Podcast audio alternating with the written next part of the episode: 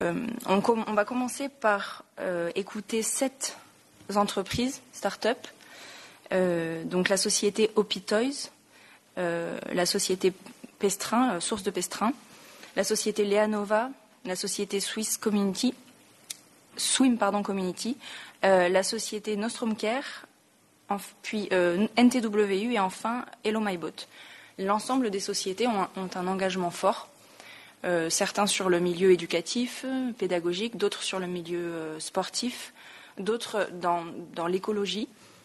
Nous allons voir que ce n'est pas toujours facile de s'engager, mais que c'est possible. C'est un, petit peu le, message d'espoir qu'on veut donner, c'est que c'est compliqué, mais, qu'on peut y arriver. Ensuite, nous allons poursuivre euh, avec nos mentors, avec l'intervention de Monsieur Roberto Lauro. Ensuite, nous aurons Monsieur Michael Caperonis, suivi de Madame Sophie Svaton et Monsieur Pierre-Alain Raffan. Et nous conclurons avec Madame Anne Faverdin. Nous allons poursuivre avec des questions-réponses euh, qui pourront être posées entre intervenants, entre mentors euh, ou par euh, certaines personnes qui pourront poser leurs questions sur, sur le chat. Voilà, je, je vais laisser la parole à la première intervention, la société Opitoys et Monsieur Ansel Schlups.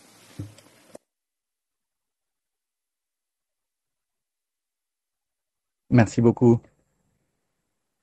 Euh, monsieur le Président, euh, Mesdames et Messieurs les commissaires, Mesdames et Messieurs les chefs de délégation, Mesdames et Messieurs les délégués, Mesdames et Messieurs les invités, tout d'abord, toutes nos félicitations pour votre énergie et votre euh, travail. Nous aimerions commencer par poser deux questions. Euh, que souhaitons-nous pour nos enfants de demain et que souhaitons-nous pour nos entreprises de demain?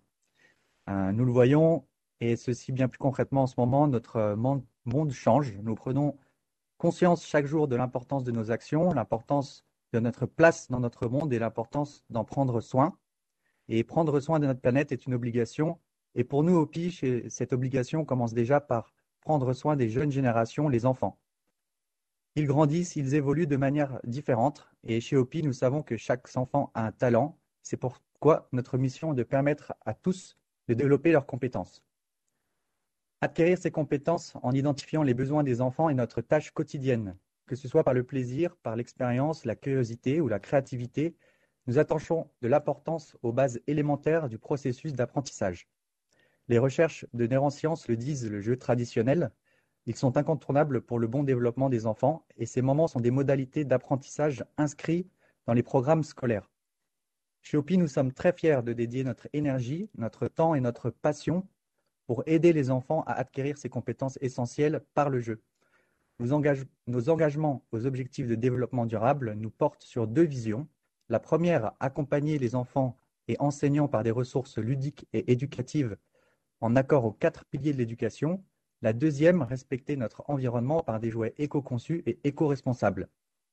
Nous souhaitons vraiment revaloriser et moderniser le jeu comme un outil d'apprentissage, une réelle ressource pour les enseignants, les parents et bien avant tout les enfants. Cependant, réinventer le jeu dans l'éducation n'est pas une tâche facile à réaliser seule. La collaboration est nécessaire et nous sommes constamment actifs en recherche de partenariats. Aujourd'hui, nous rencontrons parfois des freins dans la mise en place de partenariats avec des spécialistes, ce que nous appelons l'ingénierie éducative. Et pour l'avoir expérimenté, euh, nous savons que ces synergies euh, sont extrêmement bénéfiques pour les enfants.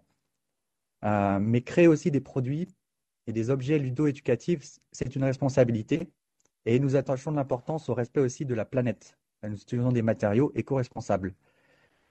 cependant, les produits de qualité aux aspects éducatifs et innovants euh, n'est pas une opération simple. Nous sommes constamment en besoin de relocalisation, de revalorisation de nos méthodes de production en France, en Europe ou dans le monde. Aujourd'hui, nous sommes très fiers d'échanger cette table ronde sur le rôle de la société civile et du monde des entreprises. Permettre à tous les enfants d'exprimer leur potentiel et les voir s'épanouir est notre plus grande fierté. Nous sommes très heureux de le faire dans des projets communs avec Campus des médiateurs. Merci beaucoup. Merci beaucoup, Monsieur Schloup. Euh, merci pour cette présentation.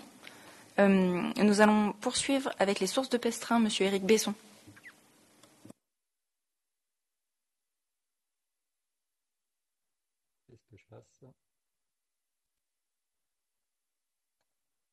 Bonjour, Éric Besson. Madame la Présidente, Mesdames et Messieurs les commissaires, Mesdames et Messieurs les chefs de délégation, Mesdames et Messieurs les délégués, Mesdames et Messieurs les invités, bonjour à tous. Donc, nous sommes les, sources du pestrin en Ardèche, exploitées depuis plus de 150 ans. Donc, je voudrais revenir un petit peu après une vie professionnelle euh, parisienne assez active et mouvementée. Euh, je souhaitais un jour me poser et pouvoir rendre aux autres ce que la, la, vie m'a amené.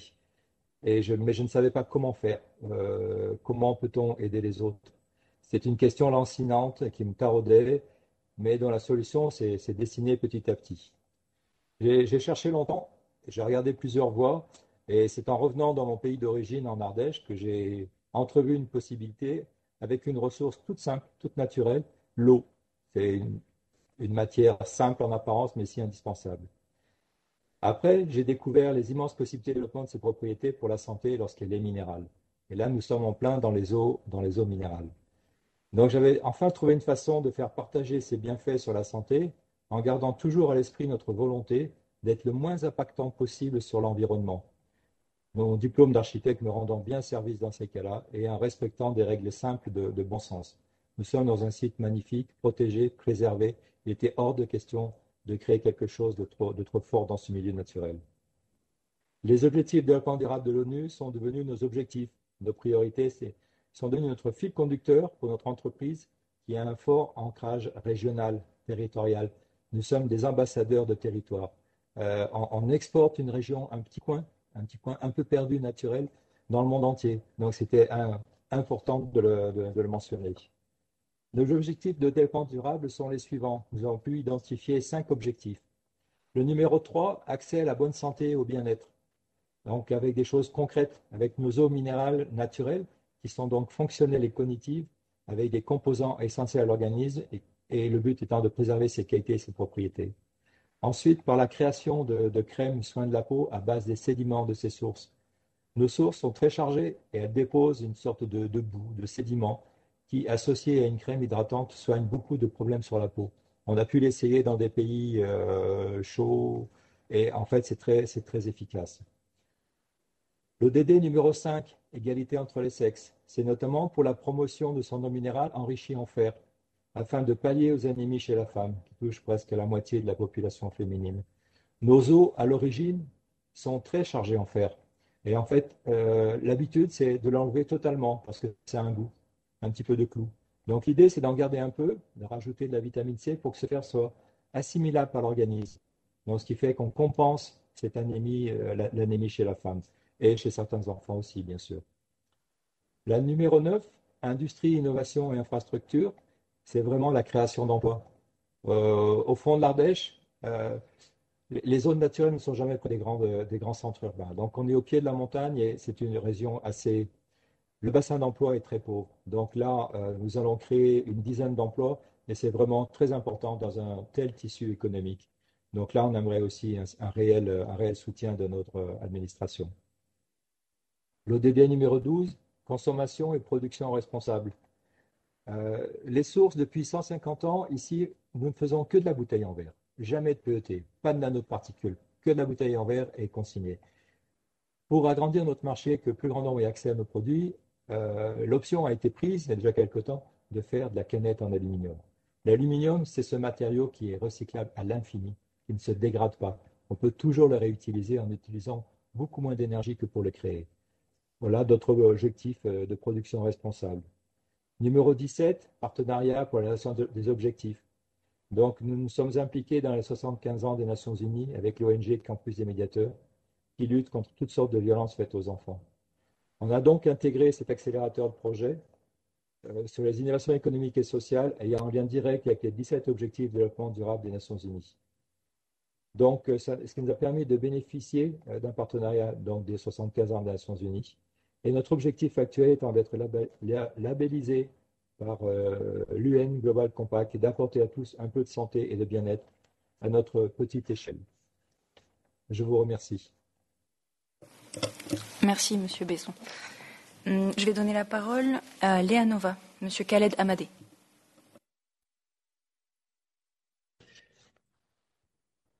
Madame la Présidente,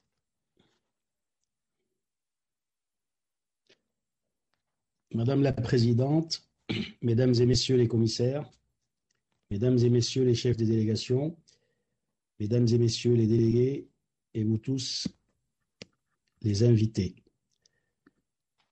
Léanova est engagée dans l'éducation pour tous et nous avons besoin de vous tous. Les objectifs de développement durable ODD nous donnent la marche à suivre pour parvenir à un avenir meilleur et plus durable pour tous. Ils répondent aux défis mondiaux auxquels nous sommes tous confrontés. Parmi les 17 objectifs, nous avons choisi le 4 qui nous parle le mieux chez Léanova. Je vais le rappeler rapidement. Objectif 4, c'est assurer l'accès à tous et à toutes d'une éducation de qualité sur un pied d'égalité et promouvoir les possibilités d'apprentissage tout au long de sa vie. Elle est là, la mission de Léanova. Comment ne pas s'arrêter quelques instants pour exprimer notre reconnaissance envers vous, mesdames et messieurs les commissaires, envers l'accélérateur de start-up AFC, que je cite, et ses dirigeants, bien entendu, qui nous permettent d'accéder à ce genre de tribune internationale unique où la qualité des institutions présentes et les entreprises engagées ne sont plus approuvées et peuvent nous entendre. À vous, Monsieur le Président de l'ONG des campus des médiateurs, pour l'excellent travail que vous faites avec vos équipes. Nous sommes donc une start-up de 5 ans engagée cœurs et âme pour une éducation de qualité avec des solutions de lutte contre cette crise mondiale agissant sans relâche pour le bien commun. Un tiers des élèves dans le monde n'ont pas eu accès à des solutions pour l'éducation et aujourd'hui, avec la Covid, c'est 1,6 milliard de scolarisés dans le monde qui sont touchés par la fermeture de leurs écoles. 2 millions d'enfants pourraient ne jamais retrouver le chemin de l'école. La mission de Léanova, c'est de permettre aux écoles du monde de se doter d'équipements permanents et performants, de nouvelles infrastructures liées à une approche plus égalitaire permettant d'introduire un modèle plus responsable à l'écoute du monde de l'éducation. Notre rôle, c'est simplement de créer et de mettre en place des solutions numériques pour que cela devienne une réalité dans les écoles du monde. Dans tous les pays où nous sommes présents, nous avons voulu développer les outils numériques qui permettent de mettre en œuvre des solutions adaptées au contexte du pays et à l'enseignement à distance, dans une approche utile et respectant l'équité. Il y a bien là manière et matière à employer la technologie moderne de Léanova comme outil d'enseignement. L'emploi d'une tablette éducative pré-téléchargée avec son lecteur intégré permet de lire sans connexion, sans connexion Internet, pour donner à tous les élèves, partout où ils seront, où ils se trouveront dans le monde, l'accès à l'éducation. Nos solutions n'ont plus besoin d'Internet pour être lues partout. Les outils technologiques modernes d'enseignement que nous mettons en place favorisent l'apprentissage et sont plus adaptés au rythme de chaque élève. La notion compétition s'efface au profit de celle d'un enseignement plus responsable et solidaire. L'absence de compétition supprime certaines violences et permet à chaque élève de construire un parcours pédagogique à son rythme, indépendamment de celui de la classe. Les enseignants et pédagogues engagés nous accompagnent à chaque pas dans ce noble combat. Quelques exemples, si vous me permettez, l'action que nous menons par exemple avec le Secours populaire français sur les décrochages scolaires, sur l'ensemble du territoire français et bientôt à l'étranger. Il permet à tous les apprenants d'accéder à un contenu numérique éducatif et culturel dans le cadre d'ateliers de soutien scolaire d'aide aux devoirs, mais aussi d'apprentissage de lecture pour les personnes accueillies et aussi pour les 100 000 bénévoles. Une action que nous souhaitons mettre en avant, celle que nous réalisons pour Campus des médiateurs, avec la création d'une bibliothèque de contenu numérique pour la formation des médiateurs de campus, pour donner accès à la culture à tous et à l'éducation. Celle-ci, mesdames et messieurs, a besoin de l'aide. Elle a besoin de tout le monde. Elle a besoin euh, de réussir à travers vous, à travers nous, car Campus des médiateurs, c'est l'ONG qui va, par la digitalisation, par son œuvre et ses contenus, et la mise à disposition des campus box inonder les milieux scolaires du monde et participer activement à l'objectif des ODD numéro 4. Ce travail que nous menons ensemble nous enrichit mutuellement dans un objectif commun qui est celui d'instaurer par le numérique des climats scolaires sains et durables. Nous avons besoin de partenaires efficaces et stratégiques pour accélérer ce projet qui entre parfaitement dans l'objectif numéro 4 des ODD. S'engager pour une innovation sociale et respectueuse de l'environnement. Nous avons la volonté, dans les solutions que nous proposons, de réduire l'usage du papier pour accéder au numérique et réduire la facture carbone. Lianova propose de contourner la, facture, euh, la fracture numérique, source d'inégalité, nous le savons, en offrant une passerelle intelligente entre le monde d'hier et celui de demain. Une action qui résume, pour conclure, bien notre engagement. Nous avons signé un partenariat humanitaire avec l'association SOS Méditerranée et son combat pour sauver des vies, en proposant aux réfugiés secourus une bibliothèque numérique sans connexion Internet, en plusieurs langues et accessible à tous. Telles sont les valeurs de Leanova qui se met à la disposition des femmes et des hommes que vous êtes, les femmes et hommes du monde, mais à travers l'éducation comme bien commun universel. Et nous sommes actuellement dans une phase dite d'accélération et de levée de fonds importante, en plus de l'utilité que les ANOVA pourraient apporter pour les ODD, dont l'éducation pour tous, nous avons la certitude de pouvoir apporter aux partenaires et qui partagent surtout nos valeurs, qui sont les nôtres, une garantie d'un retour gagnant dans les domaines de compétences. Madame la Présidente, j'ai terminé. Merci, merci Khaled Amadé, merci pour, la pluralité des, exemples, pour votre engagement fort au sein de plusieurs associations, donc Campus des médiateurs, comme on l'a bien compris. Euh, je vais donner maintenant la parole à Alexandre Caperonis pour son logiciel sur les clubs sportifs sur Swim Community. Madame la Présidente, Mesdames et Messieurs les commissaires, Mesdames et Messieurs les chefs de délégation, Mesdames et Messieurs les délégués, Mesdames et Messieurs les invités. Mon nom est Franck Horter et avec mon associé Alexandre Caperodis, nous sommes les inventeurs du logiciel Swim Community, logiciel officiel recommandé par la Fédération française de natation et les fondateurs de la société CBH Sport Technology. Swim Community est un ERP conçu pour aider les associations sportives, les clubs et les collectivités à devenir plus efficaces dans leur gestion. L'objectif est de résoudre les difficultés et de créer des solutions pour trois groupes les fédérations sportives nationales et internationales, les clubs de sport, les pratiquants et membres des associations. Pour les fédérations, Swim Community apporte un transfert d'informations immédiat et vertical avec les clubs et les adhérents. En seulement quelques clics, toutes les informations importantes d'un club ou d'un pratiquant sont désormais accessibles. Communiquer n'a jamais été aussi simple. Les fédérations peuvent envoyer des informations pertinentes à leurs membres ou à une sélection en fonction de nombre de critères de tri importants. Lorsque l'adhérent d'un club paye sa cotisation, la licence fédérale peut ainsi être immédiatement prélevée et reversée sur le compte bancaire électronique de la fédération, évitant toutes les lourdes tâches administratives manuelles incombant traditionnellement au club. Pour les clubs qui ont rarement le temps et l'énergie à consacrer à l'optimisation de la gestion de leur activité, Swim Community simplifie la vie. Il n'est plus nécessaire de tenir manuellement les agendas, les inscriptions, les règlements ou les modifications incessantes tenues sur papier ou au mieux sur Excel. Tout est organisé de façon ergonomique, conservé dans le cloud et mis à jour en temps réel. Ces nouveaux outils permettent à chaque club d'optimiser leurs ressources et leurs offres pour leurs adhérents. Finalement, Swim Community simplifie grandement la vie des pratiquants. L'enregistrement, le règlement, les mises à jour, les horaires d'entraînement, les messages des entraîneurs et bien d'autres informations sont disponibles dans l'espace Sum Community de l'adhérent. Fini les correspondances, les chèques, les paiements en espèces, les erreurs de communication.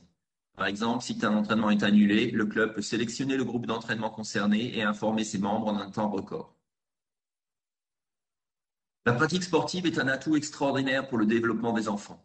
Facteur de cohésion sociale, d'intégration, de bien-être, de santé, l'accès à ces bienfaits est un enjeu majeur. En utilisant les nouvelles technologies, Swim Community permet de faciliter la gestion des clubs et ainsi de démocratiser l'accès à la pratique sportive au plus grand nombre. Il participe également à l'amélioration de l'empreinte carbone en supprimant le besoin de papier imprimé pour les inscriptions, les règlements et la communication. La possibilité de s'inscrire en ligne supprime le besoin d'effectuer un déplacement pour s'enregistrer physiquement dans un club. Swim Community garantit que l'accès au club, aux entraîneurs, à l'information est disponible pour tous. C'est une solution moderne au défi que constitue la gestion d'une association sportive. Nous avons été honorés de présenter notre logiciel devant une telle audience et nous vous remercions pour votre temps et votre attention. Merci beaucoup. Nous allons donner la parole à NTWU Nicolas Gus. Bonjour à tous. Madame la Présidente, Mesdames et Messieurs les commissaires, Mesdames et Messieurs les chefs de délégation, Mesdames et Messieurs les délégués, Mesdames et Messieurs les invités. L'entreprise NTWU et l'ensemble de ses collaborateurs tiennent à remercier l'organisation non gouvernementale Campus des médiateurs, le Comité international des climats scolaires et sportifs, ainsi que l'Organisation des Nations Unies de nous donner l'opportunité aujourd'hui de vous présenter nos valeurs et nos engagements. Les millennials, les jeunes de 15 à 35 ans, ne se sentent plus concernés par les médias traditionnels. La pratique des jeux vidéo et l'e-sport sont donc des moyens performants pour interagir avec eux. Issus d'une association, nous avions l'objectif de permettre aux jeunes de vivre leur passion. NTWU, à travers son activité d'événementiel spécialisée dans l'e-sport, nous permet de porter des valeurs qui nous sont chères. À commencer par l'envie d'entreprendre ensemble. Nous voyons en notre équipe le premier de nos engagements responsables et éthiques spécialisés dans l'e-sport. Nous permet de, euh, nous permet de porter nos valeurs. Euh, nous voyons en notre premier euh, nos engagements responsables et éthiques en lien aux objectifs de développement durable.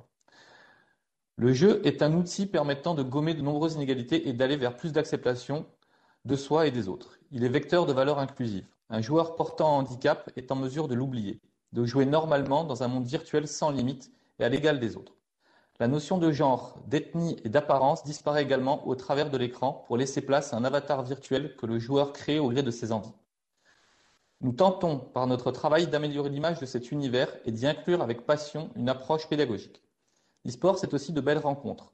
Véritable tremplin, nous avons la chance d'avoir obtenu des missions d'envergure nationale et internationale, en collaboration avec de nombreux partenaires. Nous sommes également attachés à l'égalité des chances. C'est notre rôle de continuer sur cette lancée et de permettre aux nouvelles générations d'avoir la même chance que nous de vivre de notre passion de toujours. L'e-sport, méconnu pendant longtemps sur le continent européen, est un domaine fertile et propice à la visibilité des principes véhiculés par les entreprises en adéquation avec les objectifs de développement durable, notamment et principalement en milieu pédagogique et éducatif. Nous vous remercions pour votre attention. Merci Nicolas Gus. Euh, donc je vais donner la parole à la société Nostrum Care, Abel Biver. Merci beaucoup.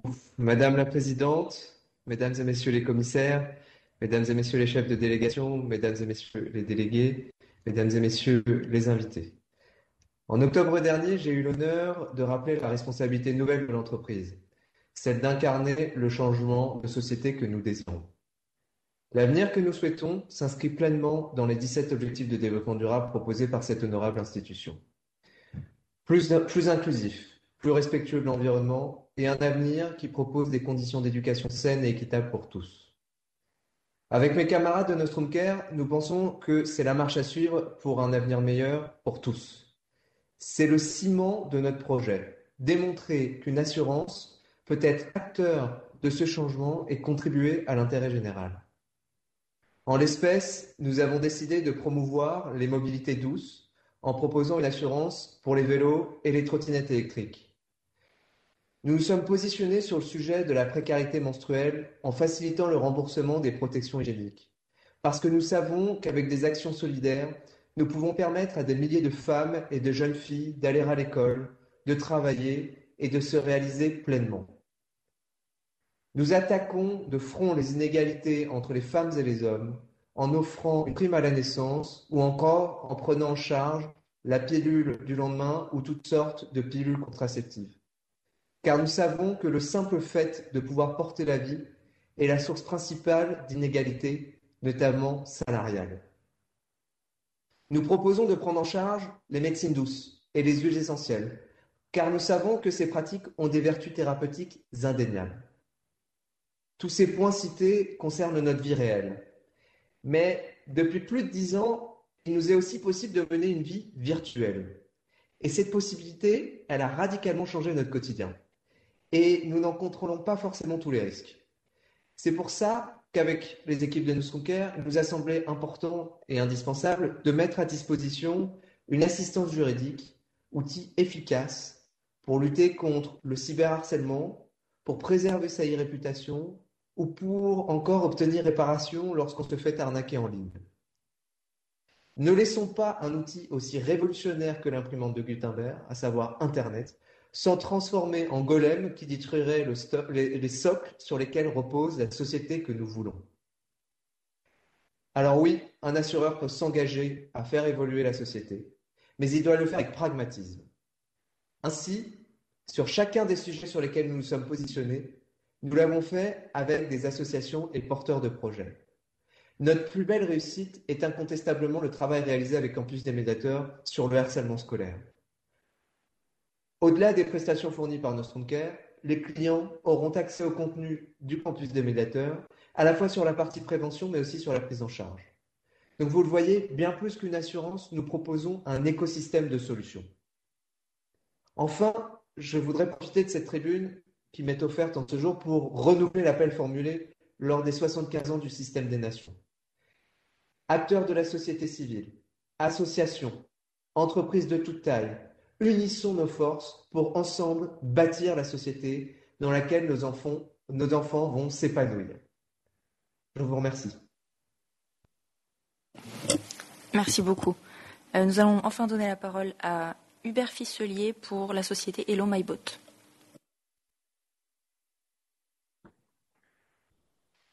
Merci. Madame la Présidente, Mesdames et Messieurs les commissaires, Mesdames et Messieurs les chefs de délégation, Mesdames et Messieurs les délégués, Mesdames et Messieurs les invités, en premier lieu, toute l'équipe Hello tient à remercier les Nations Unies de nous donner l'opportunité de présenter devant vous notre entreprise. Hello est une société éditant une solution pour créer des agents virtuels à l'écrit, les fameux chatbots, et à l'oral sur les enceintes connectées Google Home et Alexa, mais aussi par téléphone. Les audiences de nos clients peuvent échanger avec nos agents conversationnels de façon naturelle grâce à de l'intelligence artificielle. Comment notre activité qui permet de faire parler des gens avec des robots pourrait être éthique, responsable et engagée?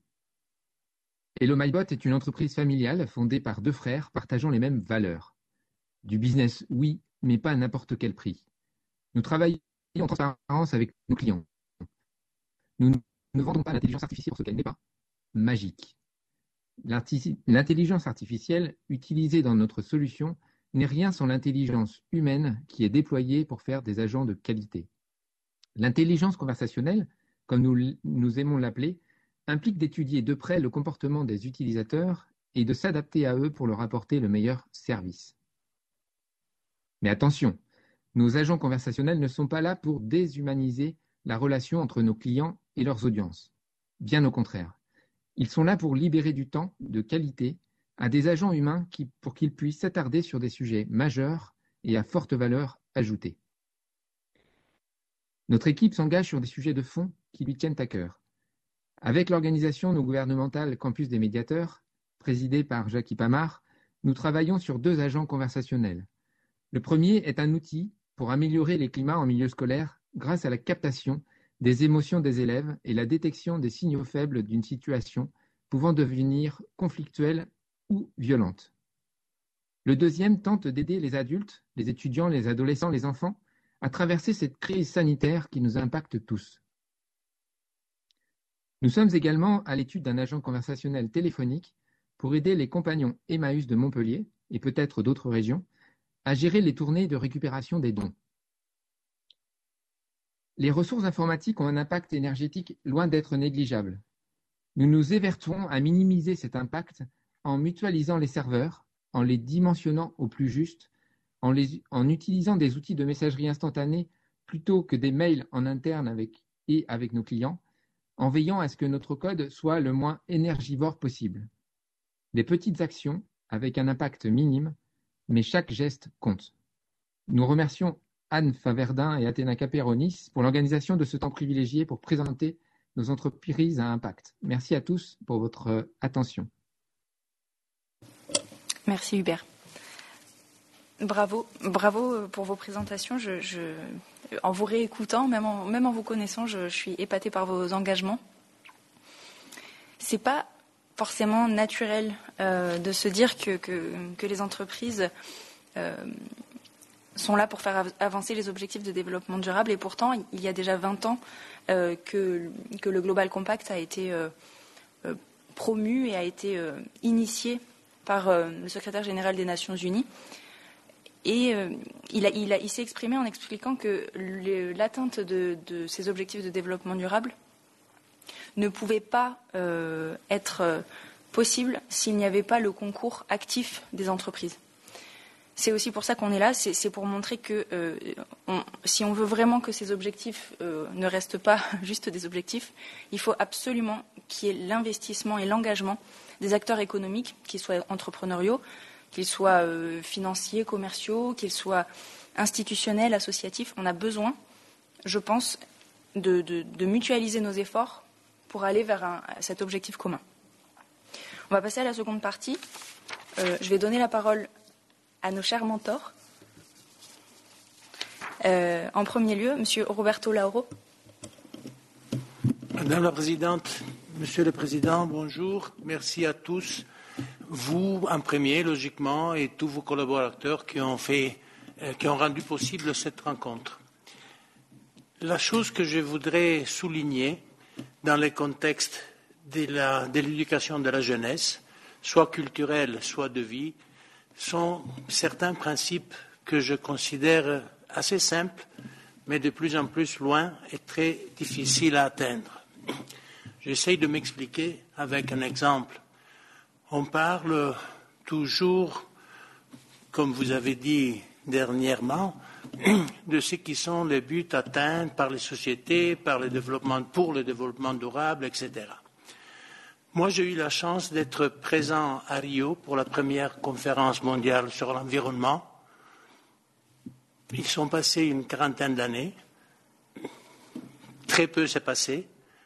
Plein de mots, plein de programmes, plein d'images, plein de réunions, plein de tout ce que vous voulez, à droite, à gauche, beau, moche, mais très peu de substance. Le mot-clé pour moi, c'est vérité. Si on se dit la vérité, on peut avancer. Ce n'est pas facile, ce n'est pas automatique, mais on peut avancer un peu mieux. C'est très difficile de dire la vérité. On est tous des êtres humains et on est tous pareils. Là aussi, il y a un autre exemple très petit dans le contexte où nous sommes grâce à vous aujourd'hui. On parle des droits de l'homme et on parle des problèmes hommes, femmes, homosexualité. Mais dans tous ces temps-là, il n'y a personne, avec toutes les reconnaissances du monde, tous les diplômes de la Terre, qui n'a pas pensé de les, les appeler les droits de l'humanité. C'est très facile, c'est très simple, mais peut-être ça solutionne. Puis ça dépend de ce qu'on veut. On veut trouver des excuses, on veut trouver des raisons, on veut trouver des motivations. Très bien. Moi, j'ai plusieurs expériences ayant un certain âge et aussi parce que j'ai commencé très tôt. Le sport, pour moi, c'est école de vie. Il n'y a pas de sport, il n'y a pas de vie sans un classement à la fin. Il faut arriver quelque part. Il y a la place pour tout le monde, sans aucun doute. Mais il y aura un premier, un deuxième, un troisième et un dernier. Le dernier n'est pas pire que les autres. Il a des, caractéristiques différentes. Il n'a pas gagné cette compétition. Il doit faire des efforts pour améliorer son résultat demain. Il faut voir comment est-ce qu'on prend les choses. la culture est essentielle, mais il faut faire des distinctions dans les contextes quelle partie du monde de quelle partie du monde on parle pour amener, donner la culture? Ici, ce que j'ai entendu aujourd'hui, c'est très intéressant, c'est très beau. Je le pense référé à notre monde, je veux dire le monde occidental, européen, le nord des États-Unis, des Amériques, quoi. Il y a une autre partie du monde qui est énorme, que peut être négligée. Peut-être. Les enfants là-bas ont besoin de choses très simples. C'est très intéressant ce qui concerne l'eau, qui justement a été mentionnée comme un élément basique. Et oui, elle est basique dans les Ardennes, mais elle est basique dans le monde entier. Et en Italie, qui est mon pays d'origine, on en perd tous les jours des milliers de mètres cubes parce qu'on la gère mal. Et ça, c'est un truc, une chose commune à beaucoup d'autres pays occidentaux. Tout ça pour dire que c'est important de regarder devant nous, selon moi, logiquement. C'est important d'avancer avec ce que l'évolution technologique nous permet. Mais il faut faire attention à oublier facilement les valeurs que quand même, bien ou mal, avec beaucoup de défauts, avec beaucoup d'erreurs, nous ont amenés jusqu'ici. Et ces valeurs sont des valeurs que moi, dans ma vie, je trouve qu'ils ont de moins en moins important ce poids. Je veux dire la vérité, comme j'ai dit tout à l'heure, le respect, l'engagement. Aujourd'hui, les jeunes ont beaucoup plus facilement dans leur tête le mot droit que devoir. Moi, j'ai grandi avec le mot devoir devant moi plutôt que le mot droit. Je ne peux pas trop me plaindre. Je suis maintenant retraité pour plusieurs raisons mais j'ai grandi dans une entreprise familiale qui maintenant a passé à mes fils. C'est une centaine d'années plus ou moins qu'on est dans le même domaine. Alors, on a réussi à maintenir et à faire quelque chose. C'est vrai, ça n'a pas été toujours facile. Maintenant, ce n'est pas facile pour certains, pour certains contextes et aspects logiquement liés au Covid. Le Covid, c'est un drame pour le côté humain c'est une excuse pour beaucoup d'autres raisons ou aspects. Il faut faire toujours comme ça, il faut trouver un équilibre parce que de plus en plus, les choses se répètent. Et tout ça pour dire que oui, euh, les résultats sont toujours importants, avancer c'est essentiel, mais l'aspect humain, je pense qu'il faut un peu le réévaluer aujourd'hui dans notre société, nous avons des sociétés cotées à la bourse à New York et aussi des sociétés commerciales qui ne sont pas cotées. Mais dans notre société, celle privée notamment, parce que celle cotée à la bourse ont leurs règles, nous, on partage notre activité, on partage ce qu'on a fait dans le siècle passé, pas nous logiquement, mais toute la famille, etc., avec un certain nombre de personnes qui partagent la gestion les bénéfices et les soucis. Parce que quand on partage, on partage tout. On partage pas que, les gâteaux à la fin de la journée ou quoi. Et je trouve que quand même c'est une façon très importante. Mais pourquoi? Parce qu'on partage avec des êtres humains qui nous aident à avancer mieux. Ça, c'est une opinion euh, basée sur une euh, expérience directe, soit dans le domaine entrepreneurial, des affaires, de la production d'argent, de la gestion d'argent, on peut le dire de différentes façons, mais aussi dans le contexte sportif, parce que j'ai pratiqué plusieurs disciplines sportives, j'ai fait un peu de vie dans le contexte des de, systèmes sportifs. Je crois que, pour le faire simple, si on se rapproche au principe du sport, on va arriver un peu plus loin. L'autre aspect essentiel du développement durable, il y a des solutions qui ne sont pas faciles, mais plus faisables et à nouveau plus vraies. J'entends parler beaucoup, logiquement, de, l'électricité pour les voitures. J'ai entendu très peu de gens parler du problème de batterie qui sera énormissime demain. C'est vrai, on n'a pas de solution magique, mais il faut pas, selon moi, il ne faut pas se cacher derrière des choses qui sont très faciles pour vendre quoi que ce soit, un produit, une position, un, dessin ou quoi, plutôt que essayer de vraiment résoudre le problème. Si on voit les réchauffements et tout ce qu'on a dans le contexte de, la vie, je pense que c'est beaucoup, c'est très important de commencer à se dire la vérité pour essayer de solutionner vraiment les problèmes et pas seulement de faire de la propagande en faisant des traversées en Atlantique en bateau à voile plutôt qu'en avion, etc.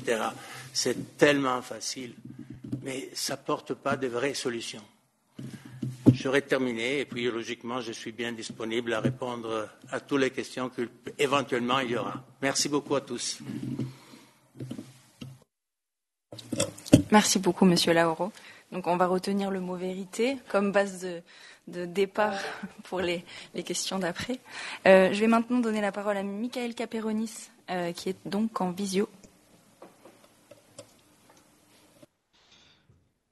Merci.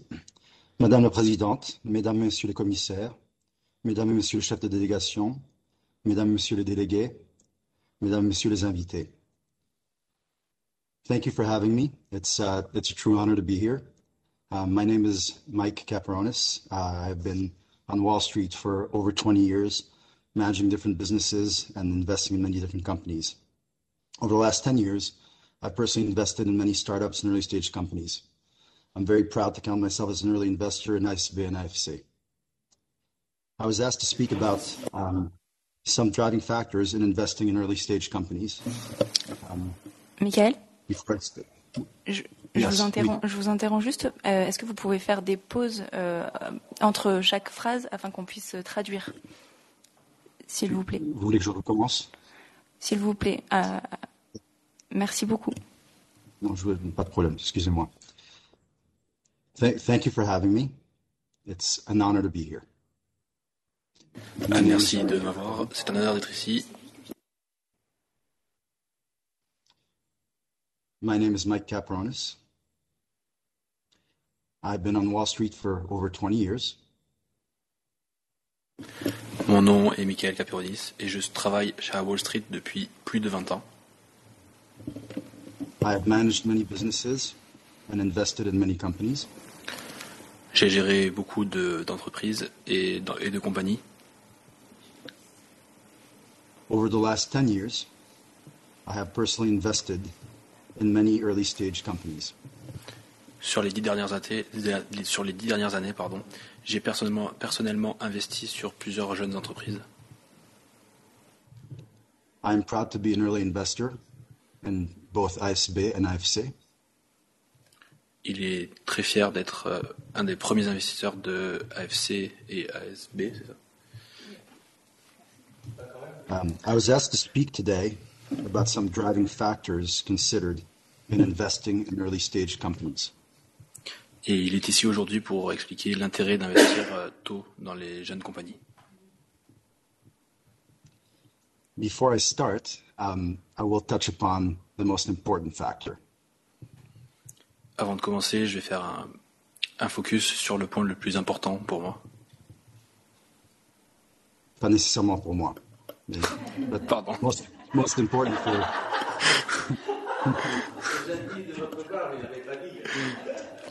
the, I, I will touch upon the factor I believe to be most important to all investors. Pour tous les investisseurs, pardon. Um, it, it's not a very popular thing to say out loud, Ce n'est pas quelque chose de très intéressant à dire euh, à haute voix, de très, de très euh, euh, joli à dire à haute voix, pardon. Um, but the most important factor by far is potential profitability. Mais le facteur le plus important euh, et de loin, c'est euh, la- l'aspect financier, la profitabilité.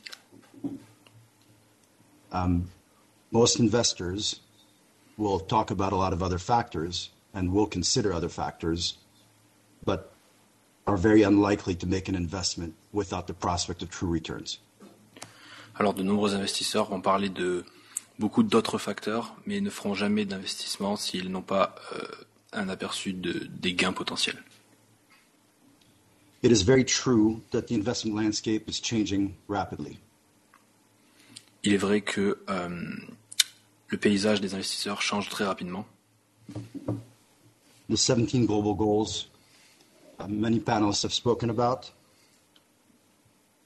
Les 17 objectifs dont- de l'ONU dont, les- dont de nombreuses personnes ont parlé, environmental, social, and governance priorities les priorités environnementales, gouvernementales et écologiques are increasingly driving a lot of investor attention. augmentent de plus en plus l'intérêt des investisseurs. And companies um, that are sensitive to those important factors are likely to win ties when it comes to investing. Et les entreprises qui sont sensibles à ces facteurs euh, risquent, euh, veulent investir sur ces objectifs. But profitability, but while social, socially conscious companies are very important, uh, profit, profitability will still win out. Sorry, can you can you repeat this this sentence, please? So, while, while social factors are incredibly important and gaining in importance, profitability will still be the number one factor. Malgré l'importance des facteurs euh, des facteurs euh, humains, les- la profitabilité reste les le facteur le plus important. It's just the reality. C'est juste la réalité. Going back to the most important factors uh, investors will consider in early stage and startup companies, En revenant euh, à la profitabilité, les investisseurs vont considérer euh, la profi- le profit possible. the number one factor, in my opinion, in investing in a company, early stage or startup company, is people. Le facteur important pour investir est euh, les personnes qui composent cette compagnie, des compagnies, des jeunes compagnies ou des startups. I have invested in in great ideas run by the wrong people J'ai investi dans de très bonnes idées, mais portées par de mauvaises personnes. and they've never worked out well. Et ça n'a jamais bien fonctionné. And I've invested in ideas I was very skeptical about Et j'ai investi dans des idées où j'étais très sceptique, run by the right people mais faites, mais créées par les bonnes personnes. and many of those worked out very well. Et de nombreux, et nombreuses d'entre elles ont très bien marché. The common denominator for successful investments has always been that they've been run by really good people. Et le, dénomi- le dénominateur commun de toutes ces réussites est que ces, ces démarches ont été faites par les bonnes personnes. The second factor I consider to be incredibly important is the asymmetry of the investment. Le deuxième facteur que je trouve le plus important, c'est l'asymétrie des investissements. This is going back to the profitability argument, and I, C'est de revenir à la profitabilité, à l'argument de la profitabilité, de la rentabilité. but nine out of ten early stage and startup companies fail. Mais 9, compagnies sur 10 euh, startups échouent. And even the best investors, and I don't consider myself to be one of them, Et même les meilleurs investisseurs, et je ne me considère pas comme l'un des meilleurs, will only succeed 30 to 35% of the time. ne vont investir correctement que 30 à 35% de leur temps. Which means that in taking a risk in investing in an early stage company, Ce qui signifie que nous prenons des risques en investissant dans des jeunes compagnies. one must expect a very asymmetric return if the company succeeds. Mais on attend toujours un retour sur investissement si la compagnie réussit.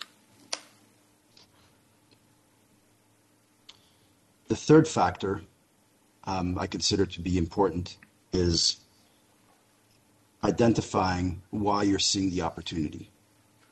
Le troisième facteur qui est important, c'est pourquoi vous identifiez cette opportunité. Um, this is especially true in the United States.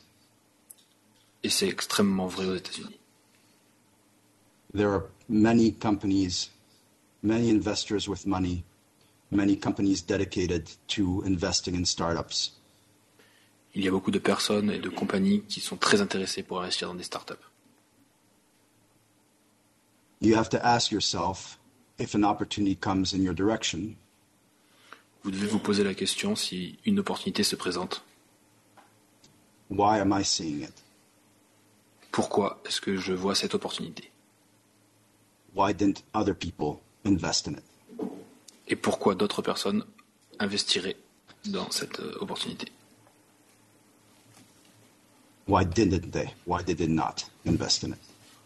Et pourquoi ils n'investiraient pas dans cette opportunité? You have to feel close to the source of the company or the idea. Vous devez vous sentir proche de l'idée ou de la compagnie qui a cette idée. If you can't explain why somebody is showing it to you versus other people, it probably means a lot of people have said no to it.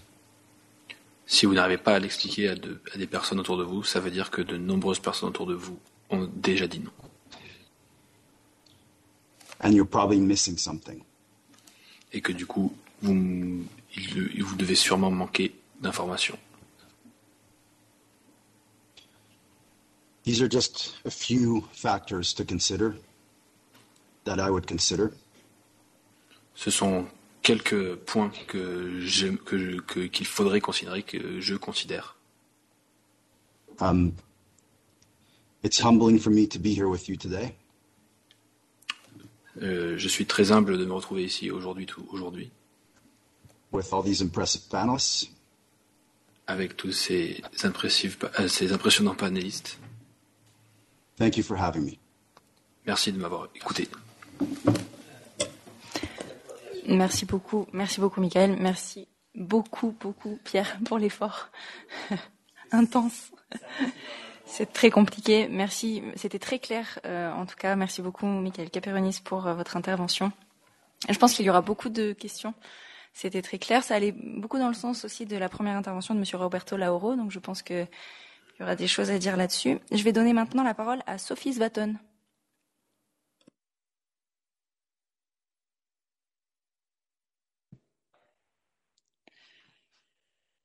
Madame la Présidente, Mesdames et Messieurs les commissaires, Mesdames et Messieurs les chefs de délégation, Mesdames et Messieurs les délégués, Mesdames et Messieurs les invités. La fondation d'utilité publique Zoen, qui signifie vivre en grec, a été créée en 2017 afin de favoriser la résilience de notre humanité face aux défis inédits qui se présentent à elle, particulièrement ceux engendrés par le dérèglement climatique et l'effondrement de la biodiversité. La double particularité de la Fondation Zoen est d'une part de mobiliser des scientifiques de pointe dans leur domaine, dont le prix Nobel de chimie 2017, et d'autre part de privilégier des actions concrètes sur le terrain avec de la recherche-action. Petit clin d'œil au campus des médiateurs. Conformément à ces trois principales valeurs qui sont le vivant, la coopération et le savoir, notre fondation s'engage à soutenir des initiatives qui participent à maintenir la vie sur Terre qui inscrivent concrètement des coopérations sur leur territoire, qui aident à élaborer et à transmettre différentes formes de savoir, des plus académiques et des plus innovants aux plus ancestraux. C'est pourquoi la Fondation Zoen soutient l'instauration d'un revenu de transition écologique, outil à disposition des politiques publiques pour accélérer la transition sur les territoires et encourager la création de nouveaux emplois verts, mais dans tous les secteurs, de l'alimentation à l'énergie, en passant par la construction, le numérique, le textile, l'enseignement, la santé, le sport, l'art, l'agroforesterie, la mobilité, l'habitat ou encore les cosmétiques. Toute personne au bénéfice d'un revenu de transition écologique est nécessairement impliquée dans une activité inscrite dans les objectifs du développement durable et dans les limites planétaires. soutenu financièrement, mais aussi et surtout accompagné dans son projet, formation sur mesure, coaching, cette personne bénéficie également d'une mise en réseau au cœur d'une structure démocratique que nous appelons génériquement coopérative de transition. Les projets soutenus au sein d'une coopérative de transition participent à une logique de territoire permettant une stratégie de maillage auprès d'autres acteurs, dont les entreprises et les collectivités publiques, mais également les écoles, les associations et les fondations locales. L'enjeu de ce maillage territorial est de participer à l'émergence de bonnes pratiques et à des stratégies de filière renforçant la mise en œuvre des objectifs de développement durable pour dépasser les silos. Nous pensons indispensable d'apprendre à expérimenter ensemble.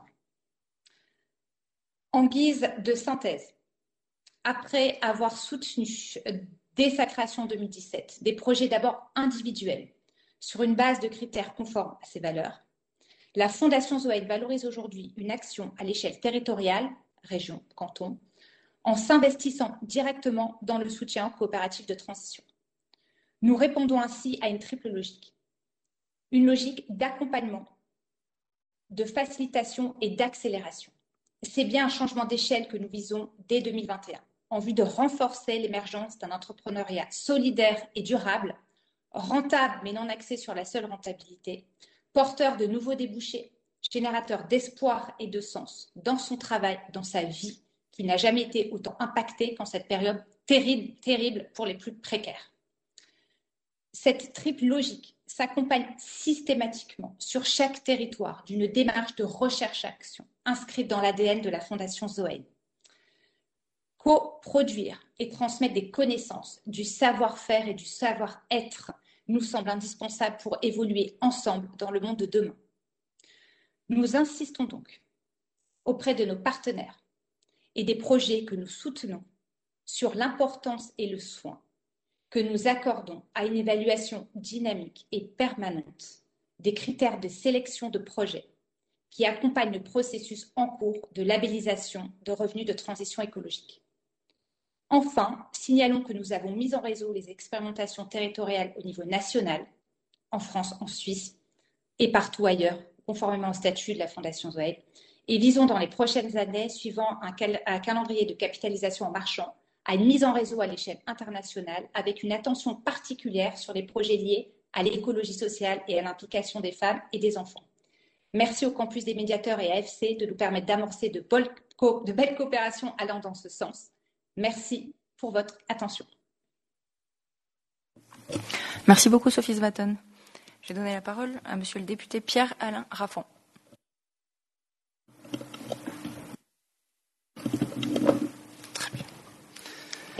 La folie, c'est de recommencer à chaque fois les mêmes choses et de s'attendre à un résultat différent. Bonjour à toutes et à tous. Permettez-moi, en tant que citoyen du monde et député de l'Assemblée nationale française, d'être très honoré de participer à cette table ronde organisée par des âmes aussi talentueuses que remarquables qu'il convient particulièrement de remercier. Sincèrement heureux car ces trois jours rassemblent des univers qui ont participé à la construction des valeurs et convictions que nous portons dans notre travail à l'Assemblée nationale. Le monde sportif m'a permis d'enseigner de taekwondo, de présider des clubs, des ligues pendant dix ans avant d'obtenir un quatrième dan et de devenir arbitre international tout en étant associé au mouvement olympique. Ensuite, le monde éducatif, de la recherche, de la science, qui m'a élevé docteur en sciences humaines pour la soutenance d'une thèse sur l'impact de l'intelligence artificielle sur la démocratie. Enfin, le monde des affaires m'a permis une carrière en cabinet de conseil international, puis une aventure entrepreneuriale dans le secteur des nouvelles technologies. Cette dernière étape a été particulièrement décisive car elle m'a ouvert les yeux sur l'impact de la gouvernance et des pratiques managériales sur la destinée d'une personne, d'un projet, ce qui a nourri l'envie de s'engager politiquement. Comme le précise Henri Saval, qui a développé le concept de capitalisme socialement responsable, nos structures organisationnelles sont encore à l'heure actuelle trop largement hyperspécialisées, cloisonnées et dépersonnalisées, comme le préconisaient il y a plus d'un siècle les modèles de Taylor, Fayol et Weber. Ces dysfonctionnements, que nous pourrions comparer à un virus organisationnel, engendrent un gâchis infini de talents, d'idées inexploitées et de ressources. Si notre corps fonctionnait comme nos organisations, nous ne serions pas en capacité de vivre plus de dix secondes. Alors posons-nous la question du climat que nous offrons à ces femmes et ces hommes venus d'horizons différents, qui se battent chaque jour pour un projet commun, celui de faire grandir une entreprise dans laquelle chacun fait le pari de donner de son temps, de son énergie, de ses ressources, et parfois même y abandonne une partie de sa vie. Nous avons pourtant une solution commune, partagée, synthétisée par les objectifs de développement durable, qui permettent d'embarquer toutes les énergies au service d'un destin commun. Solution malheureusement encore insuffisamment exploitée. Il y a plusieurs siècles, le fait de proposer une vision différente de la norme était un risque pour sa vie. Aujourd'hui, force est de constater que le fait de ne pas proposer cette nouvelle norme et des pratiques différentes sont un risque pour nos vies et celles des futures générations. Les objectifs de développement durable invitent les entreprises et organisations à développer une vision systémique, une gouvernance partenariale favorisant l'engagement de chaque partie prenante au service des enjeux sociaux, environnementaux et d'un développement durable. Cela permet d'offrir un cadre ambitieux permettant de mesurer avec la plus grande précision l'impact interne et externe de chaque action engagée tout en s'inscrivant dans une démarche universelle. Ces objectifs permettent enfin de faire le pari de la confiance, à miser sur le potentiel humain et le capital immatériel comme effet de levier à la fois dans sa dimension individuelle et collective. Pour une entreprise, cela revient à dire qu'il conviendrait de passer de la direction des ressources humaines à l'organisation des richesses humaines. En France, il est encore difficile, pour des raisons de méconnaissance collective du sujet, de porter les objectifs de développement durable dans la définition et l'évaluation des politiques publiques. Heureusement, ce sont des centaines d'entreprises, et vous l'avez prouvé aujourd'hui, qui se sont réunies autour de ces objectifs, comme pourront en témoigner le Global Compact. Des centaines d'entreprises qui les intègrent dans leur raison d'être, dans leur mission, dans leur statut, dans leur quotidien. Ce sont ces entreprises qui ont fait des choix audacieux, parfois visionnaires, pour contribuer à leur manière à l'atteinte de ces objectifs et qui considèrent que le bien commun et la performance économique sont compatibles. Les entreprises s'approprient opérationnellement les objectifs de développement durable sans attendre les politiques. Nous pouvons même dire qu'elles sont le moteur de ces changements majeurs. Et c'est là que nos sphères politiques doivent monter à bord du vaisseau empruntant le chemin des objectifs de développement durable pour épouser l'état d'esprit, soutenir l'innovation là où elle se trouve, valoriser les engagements et parfois même s'inspirer de nouvelles pratiques. Cela impose que chaque décideur politique soit formé pour être en capacité de comprendre les grands enjeux et défis planétaires, sans quoi les décisions seraient en décalage avec les aspirations de la société. Cela nous invite à réimaginer l'ambition collective, car comme le préconise Edgar Morin, il nous faut mettre à disposition tous nos moyens en priorité au service du vivant, puis des sociétés, enfin des individus. Talleyrand disait qu'en politique, ce qui était cru était plus important que ce qui était vrai. Alors soyons croyants et surtout pratiquants des objectifs du développement durable, cette clé de sol qui nous emmènera à écrire ensemble une nouvelle partition de notre destin commun et qui permettra d'assurer et d'assumer collectivement nos responsabilités vis-à-vis -vis des générations futures. Encore merci à toutes et à tous. Merci, monsieur le député. Je vais donner la parole enfin à madame Anne Faverdin pour la société AFC.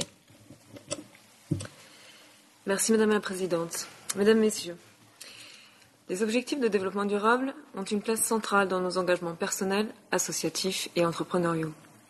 Nous voyons un engagement dans l'intégralité des actions que nous mettons en place, que ce soit dans le recrutement, les recherches de partenariats ou encore le déploiement de nos projets. Le groupe AFC a pris comme parti d'accompagner des projets engagés, éthiques et responsables, qu'ils soient portés par des entreprises, des associations, des organisations non gouvernementales, des fondations ou encore des institutionnels. Nous mettons nos ressources à leur disposition afin de les aider à atteindre leurs ambitions. Nous venons d'écouter sept entreprises qui font leur possible pour placer l'éthique et la responsabilité au centre de leur action, parfois malgré des contraintes liées à leur activité et à leur environnement. Nous avons ensuite eu l'honneur d'entendre le retour d'expérience de quatre de nos partenaires qui, par des leviers différents, œuvrent quotidiennement à l'atteinte des objectifs de développement durable. Ces démarches sont remarquables. Il est essentiel de communiquer afin que ces bonnes pratiques deviennent de surcroît inspirantes. L'entreprise et l'engagement ne sont pas antinomiques. Nous venons d'en avoir la preuve. Mais la mise en place est loin d'être aisée et il nous semble important de démocratiser l'accès à ces principes, d'encourager toutes les entreprises quelle que soit leur taille et leur activité, d'entreprendre des démarches de ce type. Mobiliser les acteurs économiques, institutionnels, privés et associatifs au profit de l'agenda 2030 est la ligne conductrice de notre développement. Notre entreprise est partenaire de l'ONG Campus de Médiateurs ainsi que du comité diplomatique visant à l'amélioration des climats scolaires et sportifs. Persuadé depuis la création que les graines semées à l'école auprès des élèves deviennent les entrepreneurs et les collaborateurs de demain. Les climats scolaires aujourd'hui représentatifs des climats sociaux seront les climats d'entreprise à venir. Il est crucial et primordial que l'engagement de chaque entreprise et entrepreneur passe par un investissement dans le monde éducatif. Le monde des affaires et l'éducation doivent unir leurs efforts, mutualiser leurs compétences, afin que les ambitions, les objectifs de développement durable deviennent des promesses. Je vous remercie. Merci Madame Faverdin. Je vais vous proposer euh, 10 minutes de pause euh, qui vont vous permettre de, préparer vos questions euh, donc aux startups qui ont présenté ou aux mentors qui ont exposé leurs idées. Euh, N'hésitez pas à les, mettre dans le chat et nous vous donnerons la parole pour. Vous n'avez pas été tendre avec les chefs de délégation, donc je compte sur vous pour leur poser plein de questions difficiles. Merci Jackie. Donc on se rejoint dans 10 minutes.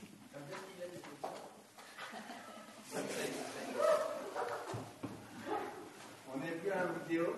Je peux boire la cannelle Mais oui, merci. Oh non. Hop.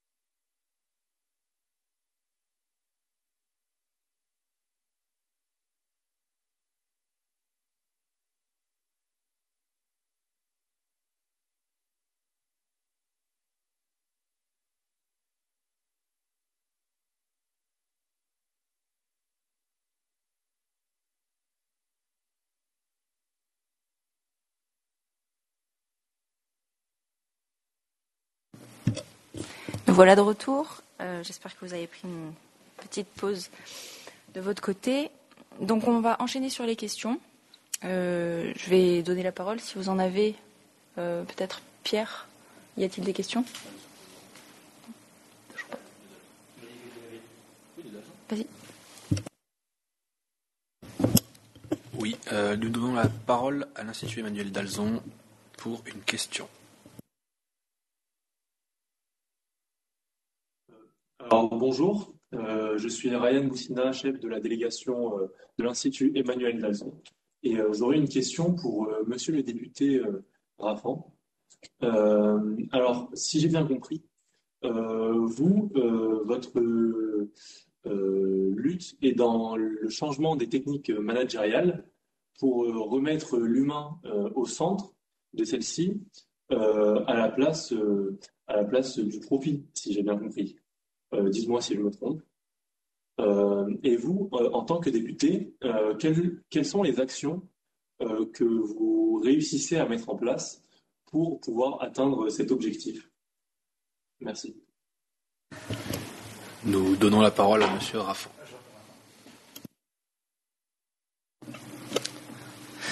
Mais tout d'abord, me- merci pour votre question. Euh, je vais vous répondre assez simplement. L'idée euh, sur le sujet organisationnel, c'est pas d'oublier le profit. On, l'a rappelé tout à l'heure, le, profit euh, est là bien évidemment pour pouvoir euh, faire vivre le plus grand nombre. Mais je, parlais tout à l'heure de capitalisme socialement responsable. Ça veut simplement dire que dans, les pratiques managériales ou certaines pratiques managériales qui ont été euh, approchées dans, cette forme de capitalisme, je le disais tout à l'heure, c'est qu'on a, été atteint d'un virus. euh, J'ai parlé tout à l'heure de, Taylor, Fayol et Weber. C'est-à-dire que dans, une organisation, on peut le partager, peut-être qu'on l'a tous vécu. Taylor disait qu'il fallait qu'on soit hyper spécialisé. C'est-à-dire vous allez euh, soit trier des boulons, soit des vis, et, même dans le cursus scolaire. hein. Je ne sais pas si on est peut-être tous passés par là ou pas encore, mais à un moment, on nous demandait, nous, de choisir entre, entre être euh, scientifique ou littéraire. Ça n'a aucun sens. Euh, je pense qu'on peut être les deux. Donc l'hyperspécialisation, elle est, elle est euh, quasiment dans nos gènes. Euh, Fayol a dit qu'il fallait absolument séparer ceux qui pensaient et ceux qui faisaient dans les organisations. Donc si vous pensez, vous ne faites pas, et quand vous faites, on ne s'intéresse pas à votre pensée, ce qui est largement dommage. Et Weber estimait que on n'avait pas à mettre ce qui nous compose dans les tâches, c'est-à-dire notre culture, notre vision euh, des choses, il fallait que ce soit uniforme. Et ça, en fait, depuis un siècle, c'est toujours ancré dans les organisations. Euh, et, quand vous regardez, on en discutait hier avec M. Lauro, des, ce qu'on pourrait dire des, caractéristiques humaines en entreprise, euh, Henri Saval dit qu'on est tous intelligents, stratèges, comédiens, amnésiques et désobéissants. Donc l'idée, c'est qu'il vaudrait mieux, pour avoir une performance absolue dans les organisations, adapter l'emploi aux humains que d'essayer d'adapter les humains aux emplois et aux fonctions. Donc ça, c'est ça la vision. Hein. Euh, donc forcément, c'est basé sur l'écoute, la confiance, c'est ce que j'ai pu exposer tout à l'heure. Et, qu'est-ce qu'on fait à l'Assemblée pour ça? Euh, Déjà, on essaie de l'appliquer dans nos équipes, euh, ce qui n'est pas toujours simple, mais on le fait. Et, mais aussi, on a pu voter euh, des incitations financières pour les entreprises et qui passent par la, Banque publique d'investissement pour qu'elles puissent avoir une prise en charge des diagnostics organisationnels dans leurs entreprises et pouvoir innover, faire de l'innovation managériale. Et on essaiera bien évidemment de poursuivre ces incitations euh, au regard des objectifs de développement durable. Je ne sais pas si ça répond à votre question, euh, mais sinon on pourra y revenir si je n'ai pas été assez précis. Oui, merci beaucoup. C'est un peu plus clair présent. Merci, monsieur le député. Je crois qu'on avait une question de monsieur Jean Pamard.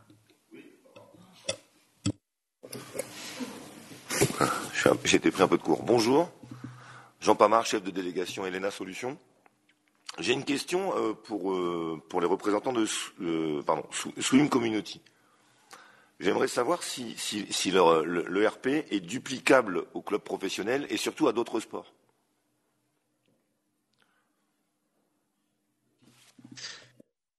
Premièrement, merci pour, pour votre question. Euh, la réponse en cours, c'est oui. Alors, on s'est spécialisé évidemment au début dans un sport qu'on connaissait, dans un métier qu'on connaît très bien. Euh, L'importance du logiciel, c'est que ça répond euh, aux demandes euh, de base de tous les sports, mais, mais ça répond aussi aux, demandes spécifiques aujourd'hui de la natation et demain dans d'autres sports. Oui, ce qui est important, c'est évidemment, on est issu du monde des associations sportives. Hein, c'est de là que vient notre, notre connaissance métier. Euh, ce qui est important, c'est que pour être performant, ça ne peut pas être uniquement un, logiciel qui permet les inscriptions en ligne. On doit rajouter de la compétence métier pour que ça rende vraiment service au club.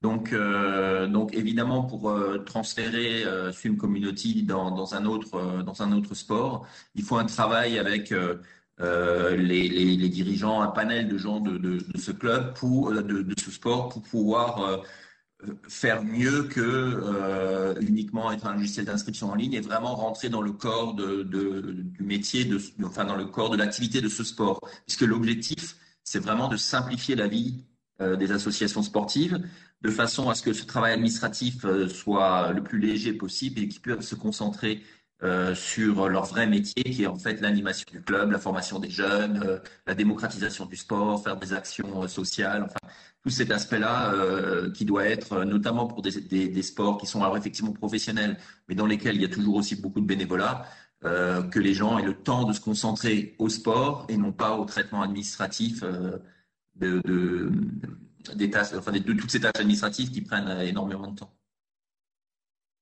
Et juste un, avec la technologie, on arrive à, proposer à tout le monde euh, le même qualité de service. Euh, Aujourd'hui, ça, se passe euh, partout, mais les meilleurs athlètes ou les parents qui, sont là tous les jours, euh, les parents qui ont, la possibilité de, rencontrer en personne ont peut-être un niveau de qualité qui est au-dessus des autres.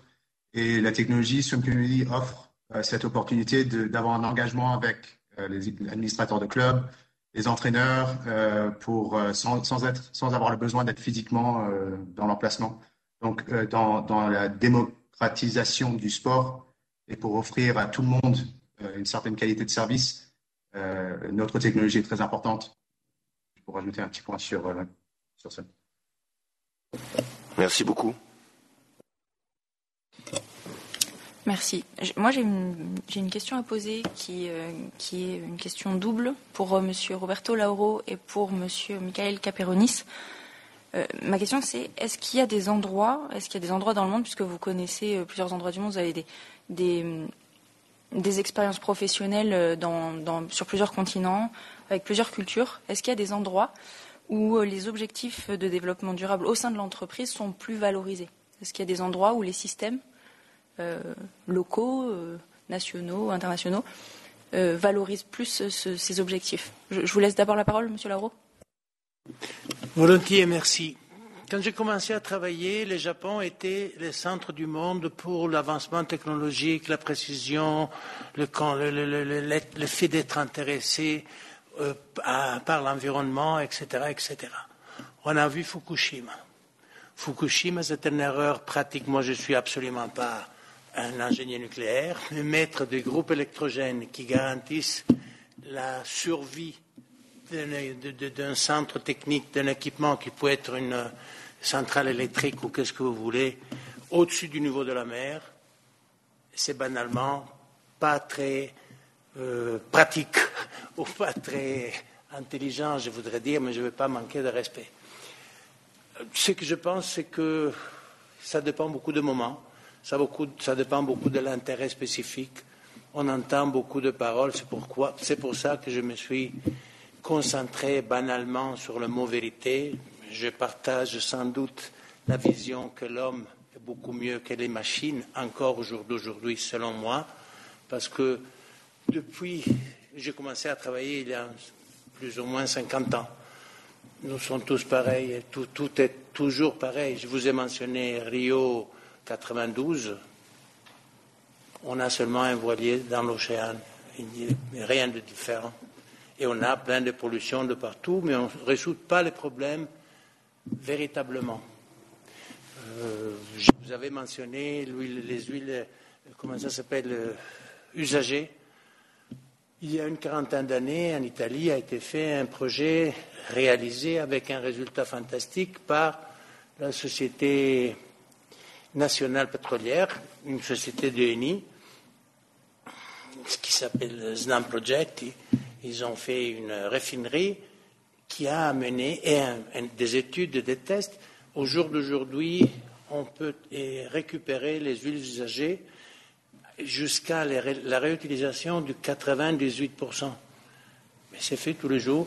Il y a un système implanté pour faire la récolte, pour faire ci, pour faire ça. Ça ne se fait pas tout seul, c'est clair. Mais les résultats, on peut les toucher.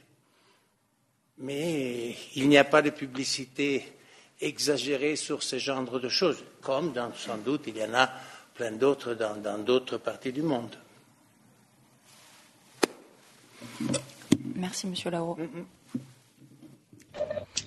Merci. Je, vous donne la parole, Monsieur Caperonis.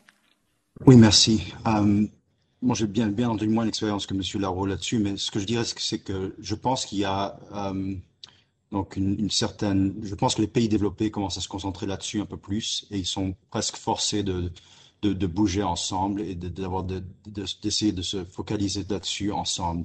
Donc, je ne pense pas qu'il y ait des pays qui se séparent les uns des autres. Je pense que le plus le plus les pays sont développés, le plus c'est possible d'avoir des mandats qui forcent certaines de ces compagnies à faire ça.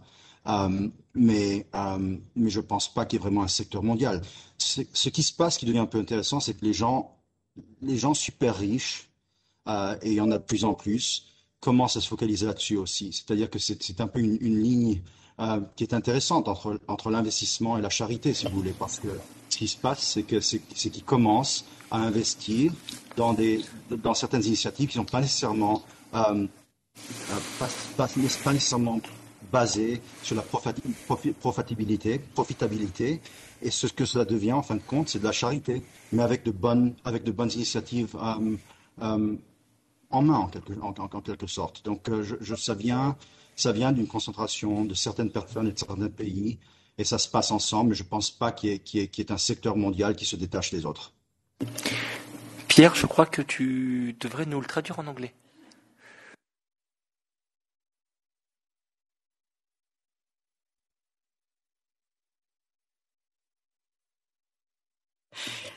Merci, Michael Caperonis. Euh, Peut-être, euh, vous avez Anne Chapuis-Breton, vous avez une question? Euh, oui, bonjour. Ma question était plus générale. C'est vrai qu'en vous écoutant les uns et les autres, euh, me vient à, l'esprit euh, la question de l'éthique dans un montage de projet. Quelle est la part de l'éthique? Et est-ce que aujourd'hui, en fait, dans la stratégie d'une organisation, est-ce qu'on ne va pas mettre en place euh, de, nouveaux, euh, de, nouveaux, de nouvelles évaluations euh, de façon à pouvoir garantir, garantir cette éthique et l'utilisation et, comme cadre effectivement de travail des, des objectifs de développement durable et du coup je m'intéresse particulièrement à la manière dont euh, ces stratégies ont pu être euh, élaborées dans les structures qui nous ont été présentées.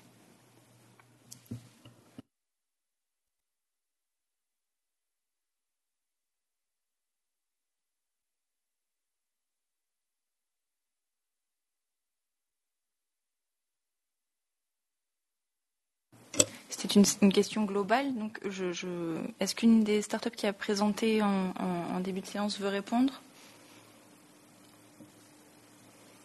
Monsieur Khaled Amadé?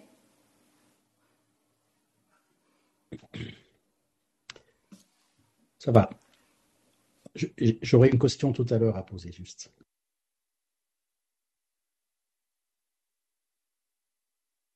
Roberto? Euh, Franchement, je ne voulais pas répondre à la question de Anne, mais j'ai vu, non, pendant que j'écoutais, ça m'est venu à, la mémoire une chose que j'avais notée avant, parce que j'ai vu qu'il n'y a pas beaucoup de participation de petites start-up qui, veulent commencer. comme curiosité sur ceux qui veulent aboutir. Moi, je comprends bien, étant un entrepreneur qui veut aboutir à avoir une position dans les marchés, du succès, du financement, si nécessaire, oui, non, je ne sais pas, mais ce n'est pas, pas les spécifiques qui comptent dans ce contexte-là. Si je ne me, je, me, suis pas trompé, j'ai noté que va parler de pas de compétition, d'un terme général.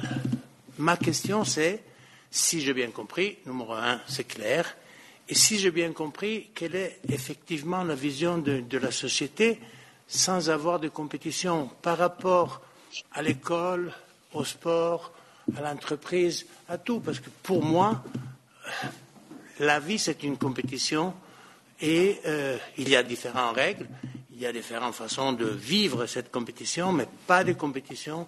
Ça m'a un peu surpris. Merci. Oui, je, peux peut-être répondre. Allez-y, Monsieur Caladamadi. Oui, monsieur, monsieur Larrault, j'ai beaucoup, beaucoup apprécié votre, votre intervention euh, euh, simple. Moi, moi, je viens du Liban et nous avons, euh, avec l'Italie et depuis les Phéniciens, une fraternité certaine depuis 6000 ans. Et même les Étrusques, je dirais. Et j'ai tellement grandi dans, depuis l'âge de 15 ans dans une compétition qui s'est transformée en guerre civile, que j'essaye de la transformer en émulation. Euh, et grâce à des outils de passage euh, que la technologie nous met à disposition, nous ne sommes que des passeurs finalement. Nous sommes dans la transmission du savoir. Monsieur le député a parlé en effet de cette division scientifique littéraire. À l'époque, des Grecs, on disait que nul n'entre ici s'il n'est géomètre, et c'était les philosophes qui parlaient comme ça. Et Pythagore lui-même, qui a créé la table de multiplication, avait été le premier philosophe. Donc on nous a divisés en fait dans cette façon pédagogique de nous mener, bien entendu, et nous sommes des, euh, des, des enfants de cette guerre qui aujourd'hui, hélas, s'exporte un petit peu partout. Donc aujourd'hui, si nous pouvons pour des personnes qui n'ont pas accès ni à la culture ni à l'éducation, euh, permettre d'être la passerelle avec votre 100 ans d'expérience au niveau entreprise et votre 50 ou 60 ans, c'est pour peut-être l'esprit sportif d'une compétition et, ne pas la transformer justement en compétition euh, pour pouvoir, euh, je dirais, empêcher l'autre d'y arriver dans un sport, ça se comprend, mais dans l'accès à la culture, à l'éducation, il faut qu'elle soit pour toutes. Donc nous ne sommes que des passerelles. Grâce à cette technologie, grâce à ces enseignants qui souffrent le martyr dans tout le monde entier, euh, le 23 octobre à l'époque, c'était euh, Samuel Paty et, contre euh, l'intolérance et l'obscurantisme que cette, cette guerre avec des armes de construction massive qui va permettre justement que la compétition empêche la violence. Donc c'est pour ça que j'appellerai aujourd'hui émulation plutôt que compétition dans ce contexte-là. Mais moi aussi, je suis compétiteur et j'aime gagner, surtout pour amener les autres avec moi à la fin sur le podium. Voilà. Oui, monsieur, monsieur bonjour euh, à nouveau. Euh, j'apprécie votre réponse. J'ai pris euh, bonne note, j'ai compris que vous êtes un compétiteur, il n'y a pas de doute. Pour avoir un succès dans l'entrepreneuriat, c'est essentiel. Et dans le sport, il faut toujours avoir un qui arrive premier, les autres qui arrivent dernier. Comme j'ai dit tout à l'heure, les autres qui sont au milieu doivent apprendre, doivent faire des efforts et être motivés pour s'améliorer. Ça, c'est mon idée de sport et de classement, dit logiquement, très brefement, pour ne pas ennuyer toutes les personnes qui ne sont pas intéressées à m'écouter. Mais je vous remercie infiniment et je partage votre vision. Merci beaucoup. Monsieur Jean Pamard. Oui, j'aurais une question pour Monsieur Biver de Nostrum Care. Euh, euh, par rapport au programme qui nous a énoncé tout à l'heure, euh, euh, programme bah, pour, les filles, justement, c'est ce que je comprends pas. Est-ce que c'est volontaire de ne travailler que la problématique des filles ou, ou, vous avez oublié les garçons? Parce que vous, parlez beaucoup de, contraception, mais euh, on a aussi la difficulté, les garçons, d'aller se procurer des, des préservatifs. C'est pas si simple non plus. Donc j'aimerais savoir si c'est volontaire et si oui, ben pourquoi? Merci. Merci euh, pour la question. Alors, en l'occurrence, euh, on cible particulièrement les publics féminins parce qu'on sait que c'est les femmes, les filles et les femmes qui sont le plus sujettes aux discriminations et aux inégalités. Euh, je l'ai rappelé tout à l'heure, les inégalités salariales, euh, du simple fait qu'on considère qu'une femme qui est enceinte travaille moins longtemps, donc euh, on va moins la payer. les protections hygiéniques font que, effectivement, de, de, par nature, elles, partent avec comment dire, euh, il y a quand même une, dépense euh, naturelle euh, qui, euh, euh, leur incombe et qui, n'est pas remboursée. Or, il y a quand même de grands, grands mouvements qui sont euh, mis en, dynamique pour justement demander à ce que ces protections hygiéniques soient remboursées. Et je sais qu'à ce niveau-là, il y a eu quelques avancées en France, en Écosse, un peu partout en Europe, et, on les salue grandement. Euh, et ensuite, pour tout ce qui est euh, contraceptif, euh, bien entendu, on mentionne la pilule du lendemain parce que c'est un, un, aspect qui est très innovant. Aujourd'hui, euh, très très peu d'assurances euh, la rembourse, mais bien entendu, dans l'intégralité des remboursements, il y a aussi les contraceptifs de manière plus générale. Donc, ça concerne aussi les garçons, puisque dans les contraceptifs, il y a les, préservatifs euh, et autres formes de contraception euh, féminin, euh, masculin. voilà. Donc non, c'est pas, on n'a pas voulu mettre les garçons sur, le, sur la touche. On a plutôt voulu se concentrer sur là où il y avait le plus à faire évoluer, le plus de, de, de, choses à faire évoluer. Merci beaucoup et n'hésitez pas à saluer votre papa de ma part, s'il vous plaît. Je n'y manquerai pas. Madame Anne Faverdin. Oui, donc c'est une question euh, générale, mais peut-être plus orientée euh, pour Monsieur le député Pierre-Alain Raffan, Sophie Svaton ou Michael Caperonis. Euh, on a parlé d'éthique et, d'investissement dans les projets.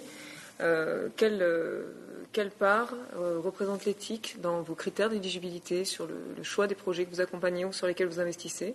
Donc il y a une version, une, une, première vision euh, entreprise avec Michael Caperonis, une seconde euh, plutôt de donation avec euh, Madame Svaton, et enfin une, une dernière avec euh, une partie euh, financement public avec Monsieur Pierre-Alain Raffan.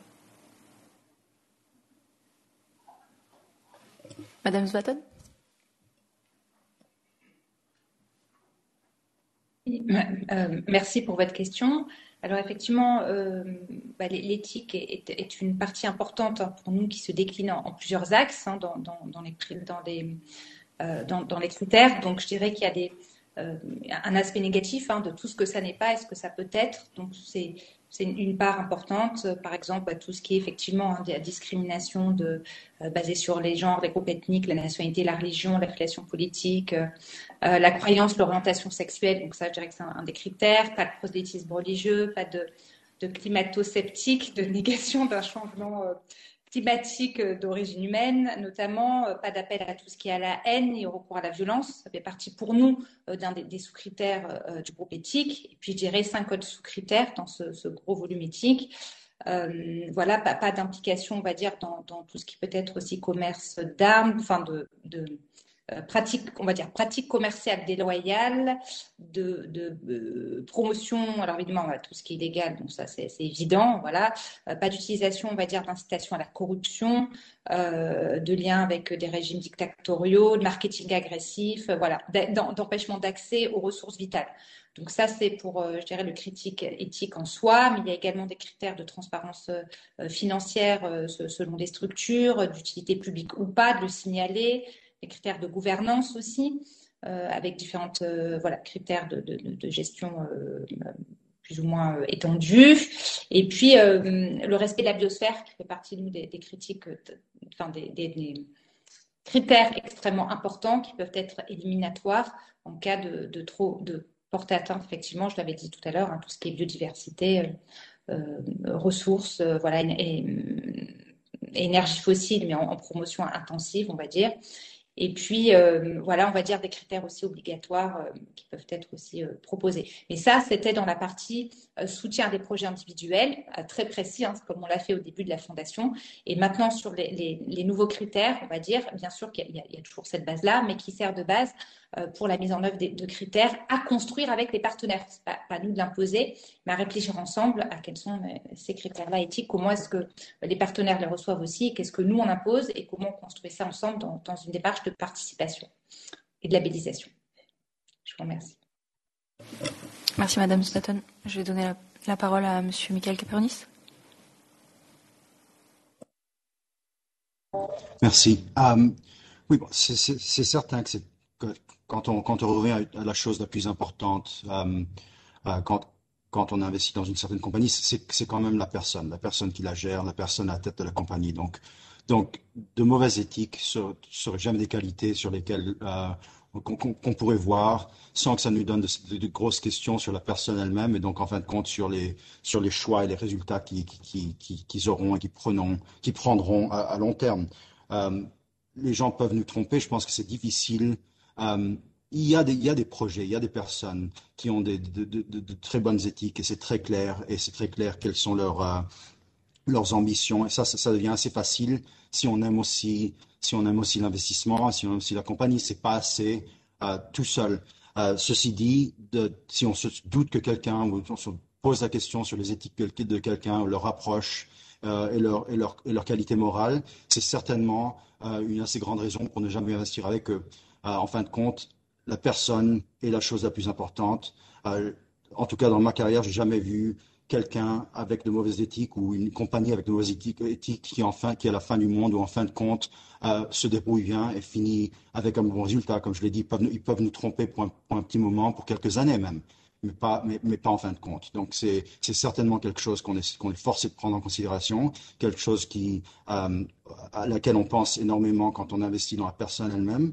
Euh, mais c'est une, des qualités, c'est un des facteurs euh, qu'on prend en considération avec, tous les autres facteurs. Merci Michael Caperonis, c'est très rassurant.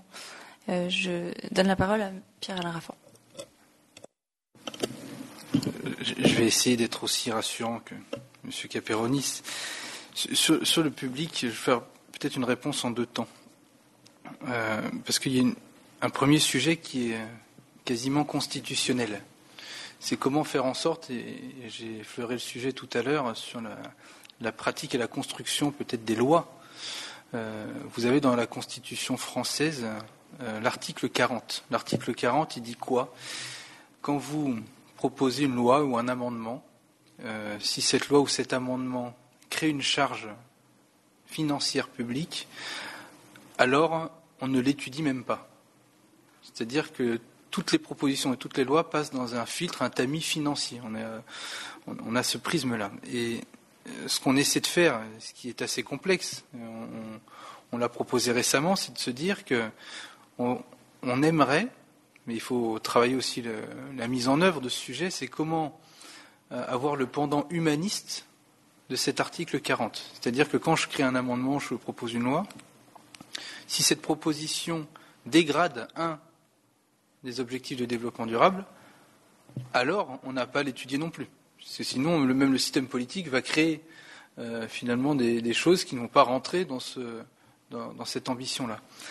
Euh, mais ça, c'est quelque chose de complexe, on l'a proposé, on essaie euh, d'acculturer le monde politique à ces sujets, ça prendra du temps, et c'est là aussi on a besoin de vous toutes et tous sur ces sujets, parce que l'idée c'est de pouvoir euh, en parler, euh, challenger, voir comment on peut euh, avoir une solution avec une mise en, œuvre qui serait intuitive. Hein, parce que si à chaque proposition d'amendement, je dois étudier plus de 260 indicateurs, ça peut être très très difficile, sachant que la dernière loi climat et résilience euh, qu'on discute et qui est discutée en ce moment même où on se parle à l'Assemblée nationale française, il y a eu près de 7000 amendements déposés. Donc si à chaque fois chaque amendement, voilà, il faut qu'on trouve euh, la manière de, pouvoir euh, s'assurer de cette éthique-là. Ça, c'est pour la partie constitutionnelle. Après, il y a la partie de l'exemplarité publique et dans le financement public. Là, il y a des choses qui sont mises en œuvre. Vous avez la Caisse des dépôts en France qui a ajouté un filtre sur les objectifs de développement durable, c'est-à-dire qu'à chaque projet qui sera financé, euh, la Caisse des dépôts va s'assurer qu'on rentre, en tout cas, dans les objectifs de l'agenda 2030. Ça, c'est une première avancée. Euh, la Banque publique d'investissement s'y met aussi. Donc, euh, au fur et à mesure, on y va. La loi qu'on étudie en ce moment va exiger que dans les marchés publics et la commande publique, il y ait cette même exigence dans la formation des acheteurs, dans la formation des décideurs, bien évidemment, et au moment de la décision, c'est-à-dire qu'il y aura un, pourcentage de la décision qui sera lié à ça. Hein, donc, euh, ça va être voté, il faut le mettre en œuvre, ça va prendre du temps, mais en tout cas, la France s'inscrit dans, ces sujets-là. Et après, il y a une maille qui est peut-être plus locale, plus territoriale.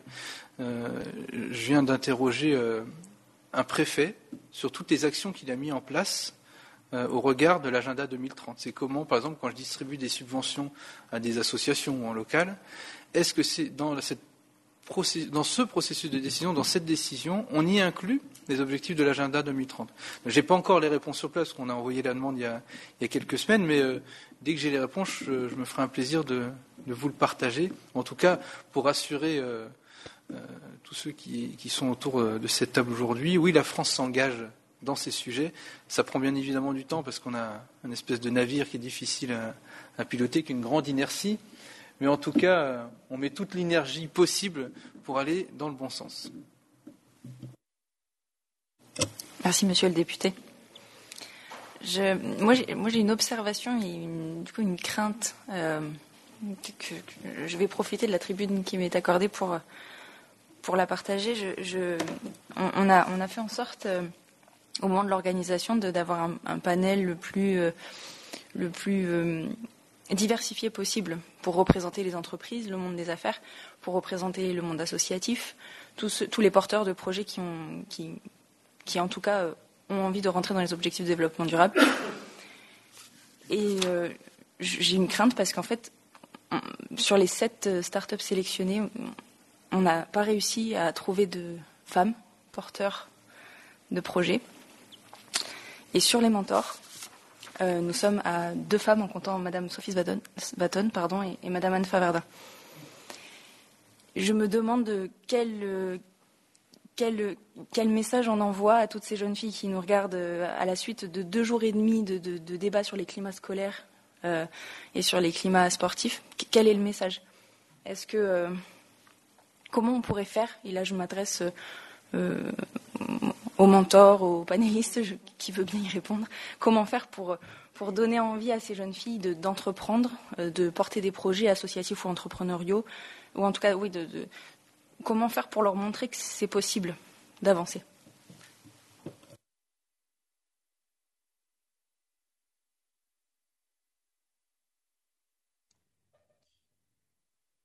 Je, je pense, si, si à qui vous posez la question À tout le monde? Oui, allez-y, Michael.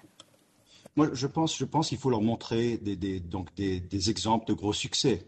Quand, quand on voit des, créations comme, euh, comme des compagnies comme Bumble, où, vous avez la, première milliardaire formée personnellement, euh, la première femme milliardaire du monde. Il y a, de plus en plus d'exemples qu'on puisse montrer à ces jeunes femmes qui leur montrent qu'on puisse réussir. C'est un peu nouveau, mais ça devient de plus en plus visible. Euh, et donc, de, prendre ces exemples, il y a aussi aux États-Unis, il, y a des fonds qui sont, euh, sont pas, forcés, mais qui se, qui se dédient à, investir seulement dans des femmes, dans des jeunes femmes entrepreneurs.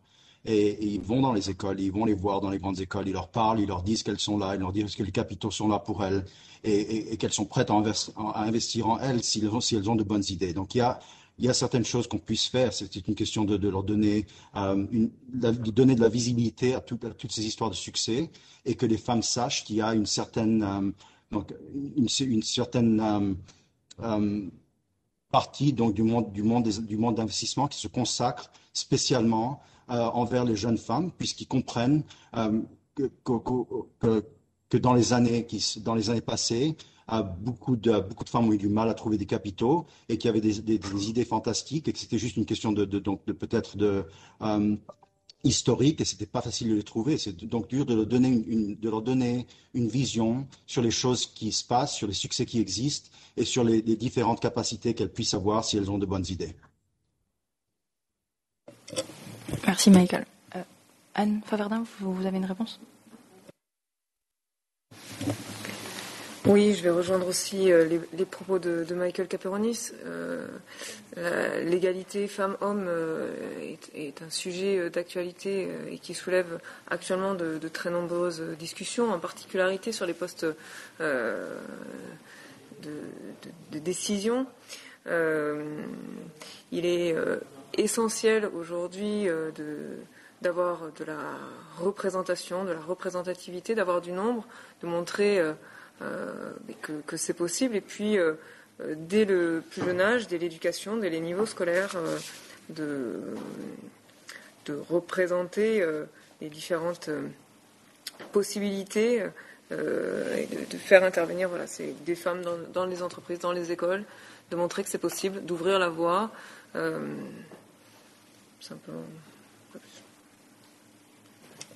Merci Madame Faverdin. Madame, euh, vous avez, fini votre propos? Oui. Euh, Madame Sophie Svaton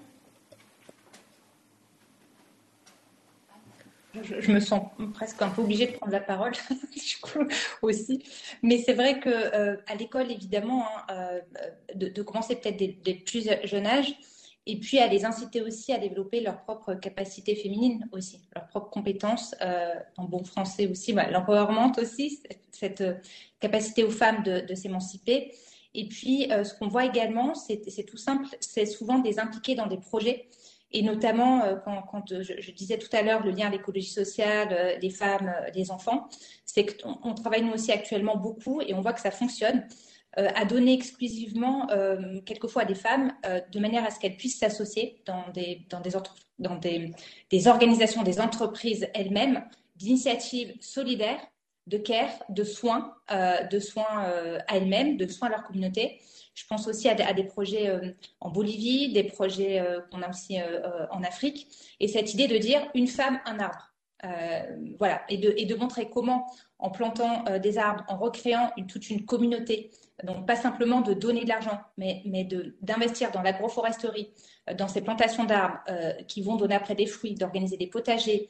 Euh, alors, ce n'est pas une femme, mais ça va être 10, 50, 100 femmes ensemble. On se rend compte qu'elles arrivent à s'organiser, à se remettre euh, de, blessures de guerre, à se remettre à être une, une capacité de résilience, à s'occuper de leurs enfants, à recréer elles-mêmes des emplois, à s'acheter après, euh, investir dans de, des machines, dans de la couture, dans des petits commerces euh, à profiter de ce qu'elles ont mis en œuvre pour donner en plus une nourriture saine, alors que euh, voilà, c'est pas forcément évident de, relier les deux. Et donc dans ces micro-communautés, je pense que c'est des choses qui peuvent euh, s'apprendre, qui peuvent se mettre en œuvre. Alors dès l'école, mais aussi avec les projets des ONG qui sont soutenus aussi euh, euh, dans, différents pays.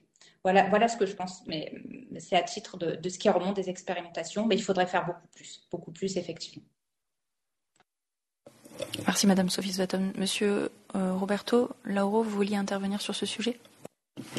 Oui, je voulais dire une chose. Je pense que sans doute il y a eu de, de moments où il y a des moments d'inégalité, où, où les choses sont défavorables, pour rester dans le terme général, aux femmes. Mais il faut considérer qu'une grande responsabilité, ça vient de la culture et de la communication, à mon avis. Puis, logiquement, pour faire partir une entreprise, il faut l'argent, mais ça, c'est banal à dire. Où est la responsabilité de ça? Je ne suis pas sûr. Mais sans doute, on a les instruments. Je disais hier à Madame la Présidente que, juste il y a deux jours ou trois jours, la présidente de Reuters, qui a été nommée au directeur général, directrice générale, c'est une femme.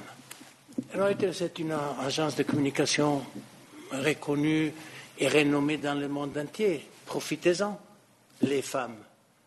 Faites quelque chose, parlez, voyez, contactez-la. Puis c'est à tout le monde de le faire. Mais on peut partir de très loin. Aux États-Unis, Rosa Parks, c'est une femme qui a fait plein de choses, mais très peu de gens le connaissent. Je t'ai mentionné l'autre jour le nom d'une autre femme américaine noire, parce qu'il y a les problèmes raciales, féminines, tout, ce que vous voulez. Il faut avancer, il faut soulever les doigts et parler de ça. apporter les problèmes sur la table. À la place d'aller dans 4 milliards d'émissions télévisées qui sont maintenant dégoûtantes parce que ce n'est que des trucs, des salades, comme je les appelle, ou comme des mensonges. Et il y a tous des experts de Covid maintenant, demain, ça sera les experts de quelque autre chose. Parlez de ça, mais c'est la politique, mais pas en France. En Italie, c'est dégoûtant de la même façon, c'est tout la même chose. Il faut l'Angleterre pareil, les États-Unis. Il y a des émissions. Il faut avoir le courage et l'aide politique, c'est sûr, de sortir et de présenter des sujets d'un intérêt plus grand. Je trouve que femme, Coco Chanel pour rester en France, elle est quoi? Non? Madame Curie, Madame Bezos pour retourner aux États-Unis. Il y en a plein d'exemples. Et l'éthique pour la donation de Monsieur, euh, comment s'appelle-t-il, euh, Monsieur Microsoft, Monsieur Windows? Euh, bravo, Bill Gates. il fait plein de choses. Il donne des sommes d'argent énormissimes, puis il est critiqué. Où est la vérité, je ne sais pas. Mais il y a des choses très, très importantes. Il faut seulement avoir le courage de mener ces projets, ces idées et les faire connaître, je pense.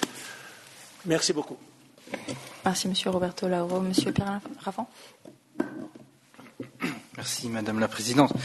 C'est un, sujet absolument essentiel et, euh, forcément le, système politique a un devoir d'exemplarité euh, sur ces sujets. On, sait très bien qu'il y, a un phénomène éducatif absolu. Euh, c'est un sujet, le sujet des normes hein, qu'on a évoqué tout à l'heure, où on n'apprend peut-être pas assez. Alors heureusement que ça commence à venir, hein, mais dans le passé, on n'a pas assez appris à ce que la, compétence n'avait pas de sexe, n'avait pas de couleur, n'avait pas de préférence euh, culturelle particulière, religieuse ou sexuelle. Euh, et le sujet, c'est que quand on communique, euh, quand on souhaite inciter, on ne retrouve pas les rôles modèles que citait à l'instant M. Lauro. Il y a une responsabilité bien évidemment du système politique et aussi du système médiatique. Il est très difficile et on pousse à le faire, hein. c'est-à-dire qu'il y, a des demandes et on doit passer malheureusement par là, euh, des histoires de quotas dans les médias, pour valoriser et créer euh, et partager tous ces rôles modèles. Vous prenez le cas euh, du siècle des Lumières. Le siècle des Lumières, on parle que d'hommes. Or, il y avait énormément de femmes qui ne sont jamais valorisées. C'est à nous de le faire, c'est aux médias de le faire aussi. Et ce qui nous amène à, malheureusement, on va devoir, et on doit le faire, c'est sortir des, métiers genrés et de l'autolimitation. Parce que quand ce n'est pas dans le champ des possibles, c'est difficile, euh, dès le départ, d'avoir euh, le potentiel pour pouvoir retrouver ce que vous euh, appelez de, vos voeux et de nos voeux, autant de femmes que d'hommes, sur tout type de fonctions. vous prenez le cas des nouvelles technologies, de l'informatique. on parle beaucoup d'hommes, on ne parle pas assez. Euh, euh, en France, je prends le cas français, hein, d'Aurélie Jean, par exemple, euh, qui est juste exceptionnel sur ces sujets. On ne parle pas assez d'Inès Leonarduzzi, qui est exceptionnelle sur ces sujets. il y en a beaucoup qui sont malheureusement pas assez valorisés. Donc, à nous, et ça c'est une responsabilité collective, de mettre la pression aux politiques. Et on a essayé de le faire. Je suis rattaché à un mouvement politique. On en pense qu'on en pense, mais dans les investitures, on, s'est forcé d'avoir 50% de femmes, 50% d'hommes. On n'a pas transigé sur le sujet. La politique était une fonction d'hommes. Ça commence à se démocratiser. Heureusement, ça prend du temps, c'est trop long, euh, mais c'est une volonté également politique. Et, comme euh, il faut le rappeler à chaque fois, et, comme le disait Louis Aragon, hein, que la femme est, l'avenir de l'homme, et, ça doit le rester. Il y a plus de femmes que d'hommes sur cette planète. Et malheureusement, euh, il y a des parties euh, et des fonctions où euh, on oublie leurs compétences alors qu'elles ont tout autant leur place sur ces sujets. Donc c'est une responsabilité collective et on s'inscrit absolument dedans et ça répond également à, des objectifs de développement durable, notamment le 5. Merci, monsieur le député. Je crois que monsieur Jacques Pamard voulait intervenir. Oui, euh, juste pour euh, partager avec vous euh, le changement euh, qui commence à arriver. Alors, j'ai absolument pas d'avis sur comment expliquer ça, j'en sais rien, mais on peut se réjouir juste pour vous communiquer ça, pour les petites anecdotes, parce qu'on est aux Nations Unies de Genève, donc qui est un endroit mondialement connu, la capitale mondiale de la paix. Ben, le bâtiment dans lequel nous sommes est présidé par Tatiana Valovaya, qui est la directrice générale. Euh, juste en bas de ce parc de l'Ariana, vous avez l'Organisation mondiale du commerce, qui est l'une des plus anciennes institutions du monde que on connaissait sous l'antiquité euh, de la guilde des euh, commerçants, qui est maintenant dirigée par Ngozi Okonjo, une femme, la première à ce poste-là, et dans la même rue, on a Michel Bachelet qui, dirige les, droits de l'homme. Donc trois puissantes organisations qui, sont ici euh, dans la même rue. Donc euh, voilà, je suis assez d'accord avec M. Euh, Monsieur Caperonis sur les exemples inspirants. Ces trois exemples-là sont très inspirants et voilà, je, voulais juste partager ça avec vous qu'on est dans un très bon exemple. Merci. Euh, nous donnons maintenant la parole à l'Institut Emmanuel Dalzon. Euh, oui, bonjour. Du coup, je m'appelle Louis Rosalie et je suis une des déléguées. Et euh, bah, ça va peut-être se répéter avec tout ce qui a été un peu dit avant, mais moi, en tant que bah, jeune fille, du coup, bah, pour pouvoir nous donner confiance, bah, déjà, ça commence par l'éducation, comme l'ont dit certains, forcément. Euh, juste nous impliquer comme des projets, par exemple, comme nous, on est impliqués euh, toutes les filles ici, au même titre que les garçons, c'est, déjà ça nous donne de la confiance et ça nous fait comprendre que on peut très bien y arriver, à même titre que les hommes dans le monde et dans le monde du business, tout bien aussi de la politique. Et euh, enfin, même en voyant des exemples divers de femmes qui ont réussi, comme Marie Curie, comme l'a dit, comme l'a dit Monsieur Enfin, bref, juste voir aussi des exemples inspirants, ça nous aide beaucoup à prendre confiance en nous. Et euh, aussi, euh, quand on évite de, de, faire de nos différences euh, un fardeau, mais au contraire de, les, montrer que ça peut être une façon pour nous d'y arriver, de faire de nos différences un piédestal, ça peut aussi nous faire comprendre qu'on peut y arriver, même si on est différent et que même si on ne peut pas atteindre l'égalité parce qu'il y a une différence entre les hommes et les femmes qui est fondamentale au niveau d'un point de vue biologique, on peut quand même atteindre un niveau d'équité qui est très intéressant et euh, c'est petit à petit qu'on va y arriver. Et on voit déjà beaucoup de changements comparé à il y a quelques années. Et euh, bah, juste en attirant une curiosité à l'école, tout ça, par exemple, les amendements qu'on a mis en place, c'est aussi pour euh, faire en sorte qu'il y ait une certaine parité entre les hommes et les femmes. Bah, on pourra y arriver. Et dans un futur, même pas si lointain que ça, je l'espère, les hommes et les femmes seront sur un même piédestal et il y aura une équité parfaite. Et c'est tout ce que je nous souhaite. Et bah, en bref, il faut juste nous, encourager et nous faire comprendre qu'on peut y arriver tout comme les hommes. Voilà. Merci. Merci pour cette intervention. Nous donnons maintenant la parole à Monsieur Alexandre Caperonis. Oui, alors euh, en complément de, tout ce qui a été dit, et euh, euh, évidemment qu'on a encore du mal aujourd'hui à imaginer qu'il faille se battre pour arriver à ce que les femmes aient les mêmes droits et la même représentation que, les hommes. Pourtant, c'est malheureusement toujours le cas. Mais, pour reboucler sur un, sur un des sujets de, de, ces trois jours, c'est aussi pour ça qu'on croit beaucoup au sport. Le sport est un des endroits où, en fait, il y a une mixité évidemment sociale, mais aussi du genre garçon-fille. Les pratiques se font ensemble, les règles sont les mêmes pour tout le monde. et dans cette bataille qui est une bataille culturelle, euh, on croit beaucoup euh, à la place du sport et, à pousser euh, au niveau de l'enfance notamment l'accès au sport parce que c'est un lieu où on peut apprendre justement à respecter tout le monde et, que ça ne fera que aller dans le sens des autres, des autres moyens qui ont été décrits précédemment. Juste pour ajouter rapidement, Madame la Présidente, je pense que la beauté dans le sport, comme dans l'entrepreneuriat, c'est que le monde devient euh, une méritocratie. Euh, ça enlève euh, tout, l'historique. Si on est le plus rapide, la plus rapide, on gagne la course et pour inspirer les jeunes filles et pour inspirer l'envie de se lancer dans ces projets, c'est que euh, des bonnes idées, des bonnes entreprises vont marcher. Et, ces jeunes filles, ces jeunes, euh, euh, tout le monde qui, se lance dans, l'entrepreneuriat, des, des, des, startups et des petites entreprises, ils ont la possibilité de, participer aux bénéfices que peut apporter le sport et les investissements. Merci. Oui, je souhaitais juste rajouter, c'est un avis personnel. Hein. Euh, donc, je ne représente pas ma, structure quand, je dis ça, voilà, je le dis. Mais il faut qu'on arrête aussi de crier victoire euh, dès qu'on arrive, par exemple, à mettre une femme à un poste. Enfin, je veux dire, euh, ça, moi, je, je ne supporte pas ça. Je trouve que ça ne fait que constater le caractère extraordinaire de cette mesure. En fait, style que ce n'est pas normal.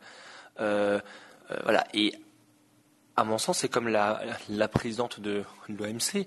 On a entendu partout en disant oh là là, c'est une femme, c'est une femme, c'est une femme, c'est la première noire, c'est la, la, première noire. En fait, on ne sait même pas euh, son CV dans l'article de presse. Donc, si ça se trouve, elle est, et je pense qu'elle est ultra talentueuse, mais je ne le sais pas parce qu'on a pris de la place pour dire que c'était une femme. Donc si on, continue à être fier de nous et à se contenter parce qu'on met une femme ici et là et, qu'on arrête, on fera juste en fait comprendre aux gens que ce qu'on a fait là, ce n'est pas normal, c'est anormal, c'est extraordinaire, et puis, et puis ça ne fera que dire aux gens que c'est en fait difficile et que ce n'est pas aussi facile que les hommes, alors que ça l'est. Donc je pense que se, fixer des objectifs, des quotas, euh, de, la, parité, euh, oui, mais qu'on arrête d'être fier. Je veux dire, à mon sens, c'est totalement idiot.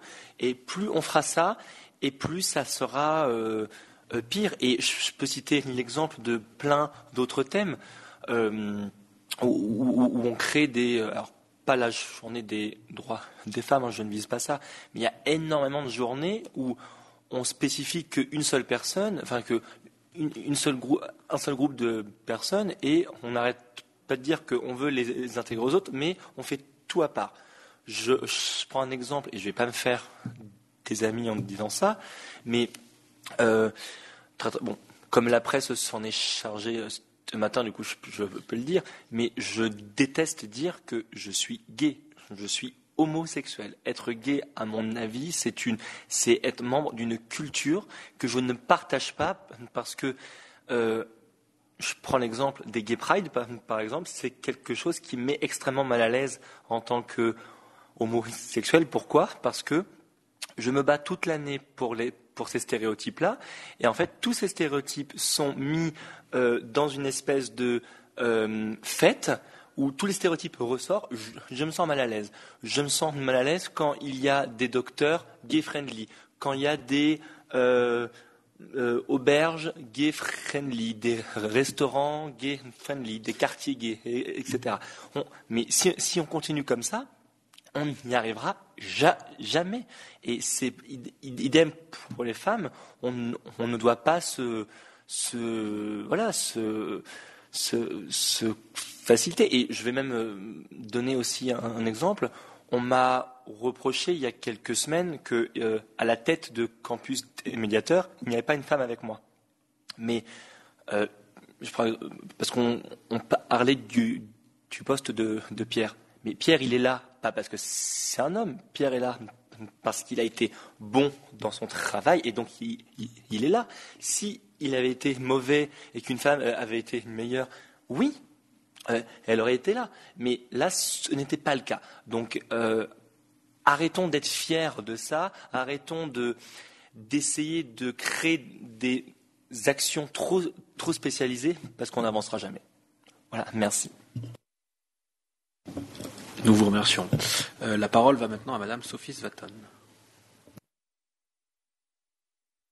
Euh, merci euh, de me redonner la parole. Simplement une, phrase pour remercier l'intervention de Monsieur Jackie Pamar, qui je trouvais très pertinentes, émouvantes, et souligne aussi, c'est ce que je voulais dire avant, avant qu'il intervienne, mais en l'écoutant, ça renforce encore plus ce que je voulais dire, sur l'importance du travail énorme, considérable et si important euh, que fait le campus des médiateurs avec ses 274 ou 274 amendements qui ont été faits depuis trois jours. Je trouve que les discussions qui se posent ce jour montrent euh, à quel point c'est important, à quel point c'est utile, pour reprendre les mots qui ont été donnés hier. Et aussi un, grand merci, une gratitude pour euh, l'école Alzon et, ce qui a été dit aussi précédemment. Donc, euh, c'est pas parce qu'une femme a un poste que ça doit être euh, la, fin de tout, mais bravo et merci pour votre travail. Et, là, c'est une réponse peut-être aussi à la question, le sport, oui, euh, et qui est compris aussi, qui était là ce matin, qui est compris dans l'ensemble du travail que vous faites. Donc, encore une fois, vraiment du fond du cœur et, et, de la conscience, pas que du cœur, mais cérébralement, merci pour le travail que vous faites. Merci beaucoup, Campus. Nous vous remercions euh, énormément, beaucoup. Madame Zlatan, beaucoup, comme dirait notre président ici présent. Et je redonne la parole à l'Institut Emmanuel Lazan. Alors euh, oui, on est absolument d'accord avec ce qui a été dit avant. Et simplement pour ajouter euh, euh le rôle essentiel euh, d'actions comme celle euh, de ces trois jours, c'est-à-dire que pour arriver à plus d'égalité, il faut euh, davantage fournir d'efforts sur l'éducation, parce que tout passe par là. Euh, si on donne confiance aux petites filles, qu'on leur dit qu'elles sont capables de réussir, et qu'on met les moyens aussi à côté, en mettant, euh, en, mettant des, en faisant des actions aussi bêtes que mettre des, des, distributeurs de, de, de, de, serviettes hygiéniques dans les toilettes pour ne pas leur, leur dire que, que leur disposition naturelle est un handicap pour réussir dans la vie. Donc, et, à côté, il faut aussi faire un travail pour, euh, pour éviter justement cette, cette fracture, euh, euh, je dirais, identitaire à la fin, en, mettant chacun dans une case fille-garçon. Non, on est tous capables, dans, dans ce qu'il s'agit de, de, des actions personnelles dans la vie, nous sommes tous capables de réaliser de grandes choses, qu'on soit fille, garçon, ou alors ou alors ayant une telle origine ou une autre origine. Voilà, merci.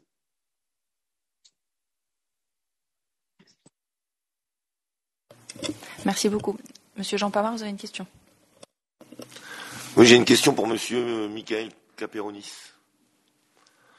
Euh, je voulais savoir, dans son métier de, de, ben, du coup d'investisseur, du coup, je sais pas si c'est si le bon terme, euh, je voulais savoir si, la tendance va, justement vers le développement durable, s'il a senti une réelle, réelle montée, de ça. Donc ça, c'était ma première question. Et je voulais, lui dire aussi que euh, moi, j'ai découvert tout à l'heure dans sa présentation, euh, je l'ai vraiment découvert, hein, que le facteur humain avait énormément d'importance. Donc rien que pour ça, ma deuxième question, c'est est-ce qu'il veut bien devenir mon nouveau meilleur ami américain? Après toi, mais toi, t'es italien. T'es italien. je, pense, que vous trouverez de meilleurs choix en tant que, meilleur ami américain, mais je peux essayer. Um, donc, pour, pour est-ce que c'est pris, en, considération pour euh, répondre à la question? Ça se dit énormément. Ça, c'est sûr. Je pense que je pense que, que on est surtout toutes les compagnies publiques, toutes les grosses boîtes d'investisseurs sont forcées de dire que qu'ils prennent ça en considération. Je, et, je dis ça, ça c'est presque, ça, ça, ça, c'est, ça va un bon, ça s'entend pas bien, mais, je dis ça comme ça parce que il y a un peu une tension entre prendre ça en considération euh, et continuer à faire des investissements qui sont les meilleurs investissements possibles. Si on peut trouver euh, ces deux motivations et qu'elles qu s'alignent ensemble, c'est quelque chose de fantastique. Si, ces, gros investisseurs prennent, certaines, de ces considérations euh, et, prennent des choix euh, à cause de ça ou grâce à ça, c'est une très bonne chose. Ce que je disais en anglais, c'est j'ai dit that will win the tie. Et j'essaie de le traduire en français. Je veux dire, si, y a un investissement de, de qualité équitable et égale, donc toutes ces considérations sont prises en, sont prises en considération d'une façon extrêmement forte. Ça, ça, ça, gagnera des investisseurs, des investisseurs, des investissements, sans l'ombre d'un doute. Est-ce que c'est assez, euh, est-ce que c'est assez fort? Est-ce que c'est une initiative assez forte aujourd'hui pour vraiment changer un gros choix qui changerait, qui, qui, qui dirait à quelqu'un oui, si j'ai une chance de gagner euh, X sur cet investissement, mais, mais deux fois X sur, sur l'autre investissement, je pense que tout d'un coup, ces considérations ne sont pas prises, euh, sont pas prises de, de, de, en, main très forte. Donc, euh, je m'exprime pas bien parce que c'est pas facile pour moi en français, mais je pense que vous voyez ce que je veux dire. Si, si, vous exprimez très bien, et merci pour votre franchise, parce que là, c'est du coup, c'est pas évident quand même la réponse. Hein. C'est pas trop. Hein, on est d'accord. Mais ça change, ça je peux vous le dire. C'est certain que ça change, c'est certain que, que, que, que, tout le monde, que tout le monde commence à prendre ça en considération euh, et tout le monde en parle. Est-ce que ça change des décisions aujourd'hui? Pas complètement. Est-ce que ça les changera dans le futur? C'est possible. Bah, très bien, bah, merci beaucoup. J'en prie. Je pense que Roberto est satisfait de la, de la, de la réponse. Les trucs de l'investissement durable, c'est à nouveau essentiel, compliqué, mais simple à la base. Nous, je parle de choses que je connais, que j'ai vues directement et que je peux de, de, de documenter ou prouver. On a commencé il y a 65 ans plus ou moins à construire des bateaux avec le double fond, pour des, des, bateaux citernes qui transportent le pétrole. Ça coûte plus et vous n'allez pas récupérer le même argent que vous avez investi tout de suite. Mais ce n'est pas le choix de la politique, ce n'est pas le choix de la banque qui me donne, c'est le choix de la personne. Comme M. Caperonis disait, comme j'ai dit différemment tout à l'heure, qui on l'aime ou qui on ne l'aime pas, sont toujours les hommes jusqu'aujourd'hui qui font la différence.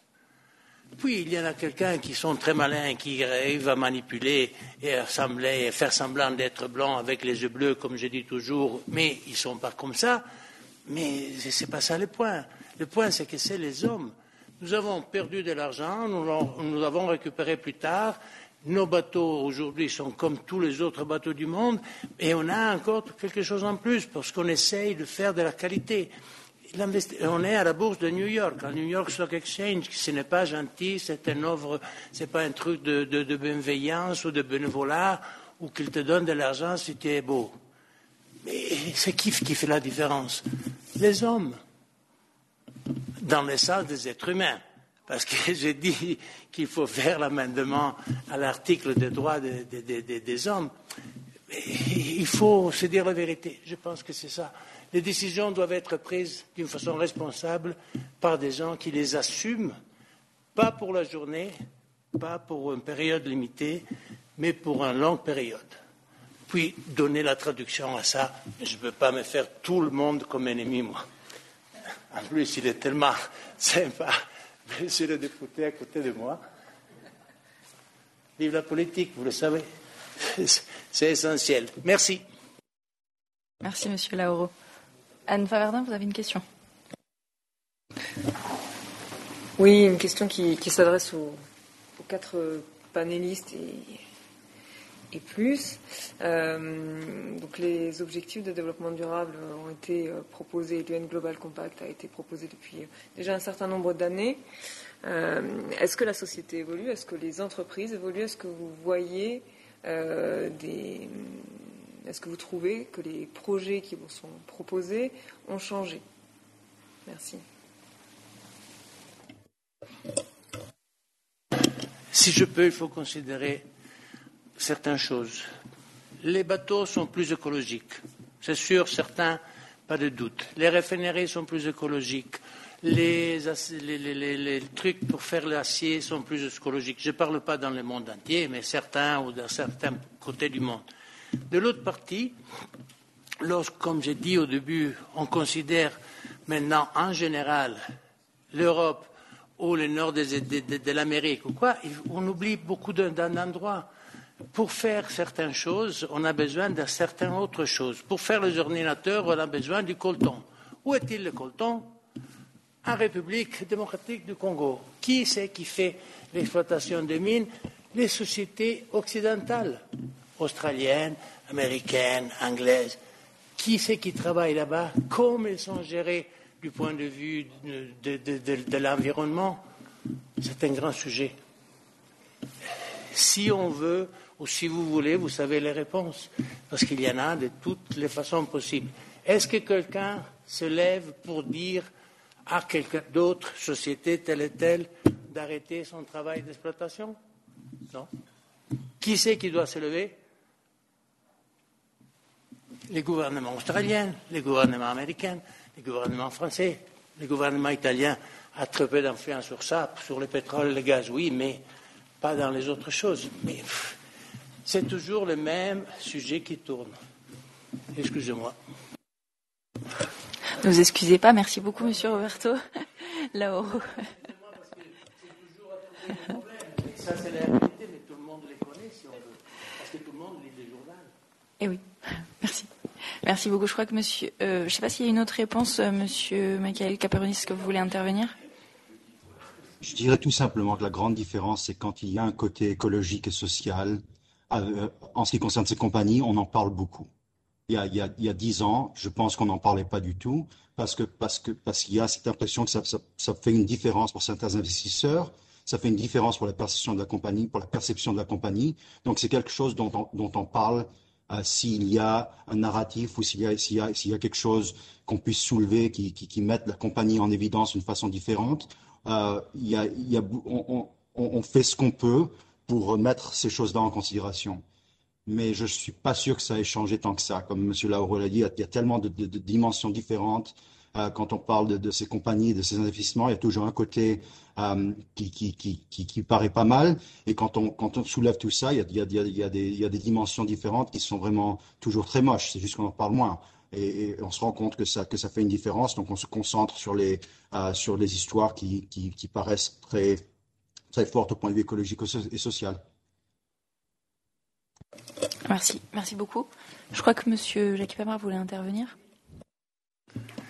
Oui, rebonsoir. Euh, J'aimerais juste dire euh, euh, une critique contre les Nations Unies. Tiens, voilà, ça, changera, comme on n'arrête pas, pas, de dire que, que je les aime beaucoup, mais je les aime très très fort. Voilà, j'ai l'impression d'être chez moi ici. Mais il y a quelque chose qui ne me va pas, et ça va euh, in introduire mon propos. Euh, les Nations Unies ont fait une distinction officielle entre la société civile et le monde des affaires. Et je trouve que ça ne va pas, euh, parce que opposer ces deux forces, vous, vous essayez de les rapprocher, et c'est très très bien. Et du coup, ça, c'est pas adapté pour les gens comme moi, parce que je, vais citer un, un exemple. Je suis J'adore ce que, j'ai entendu depuis 14 heures sur entreprendre, etc. Mais je suis très mal à l'aise avec le vocabulaire euh, du profit, de l'argent, de l'investissement. Pourquoi? Bah Parce que ça me fait peur, parce que je n'y connais rien. Euh, je suis pas très à l'aise avec euh, l'argent, ça me fait peur et je, trouve que c'est un, métier euh, là-dedans. Euh, mais ça m'a pas empêché de me plaire et de faire grossir des projets, euh, etc. Et c'est pour ça que faudrait faire attention, et c'est le danger qu'a fait les Nations Unies en opposant société civile et monde des affaires. Et je salue ce que fait Athéna et Anne au quotidien pour, pour faire sauter cette barrière mais elle est encore trop trop là et j'aimerais voilà dire parce que comme il y a des jeunes qui nous écoutent euh, etc que en fait euh, entreprendre ne veut pas forcément dire entreprise comme comme euh, on l'entend comme on l'entend comme une société. Euh, monsieur le député peut le dire que faire une campagne électorale c'est entreprendre euh, quelque chose. Créer une association de quartier c'est entreprendre quelque, quelque quelque chose. Et euh, c'est vrai que, à mon sens, il y a beaucoup de travail à faire pour. Euh, parce qu'en fait, moi, j'ai l'impression de ne que, que ne saurait jamais faire, faire ça et que ça peut décourager euh, d'une d'une d'une certaine manière.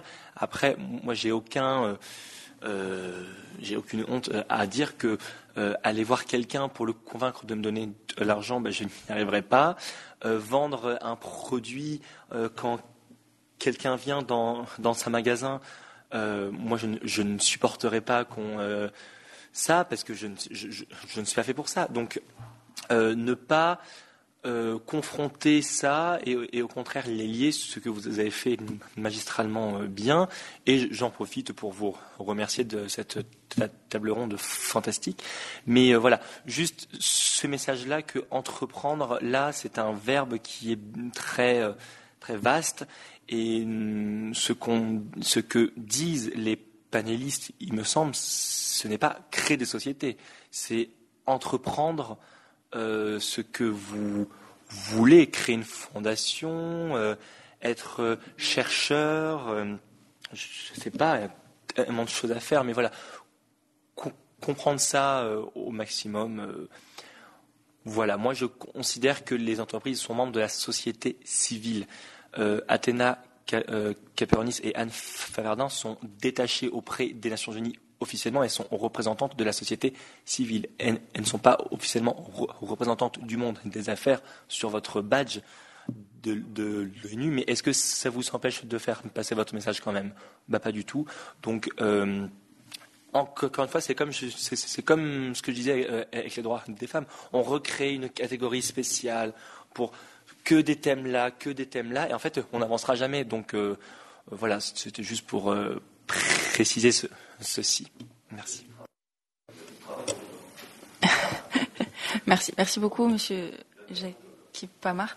Je, je, vais donner la parole pour répondre, euh, parce que, pour rebondir sur, sur, ce que vous disiez à Anne Faverdin.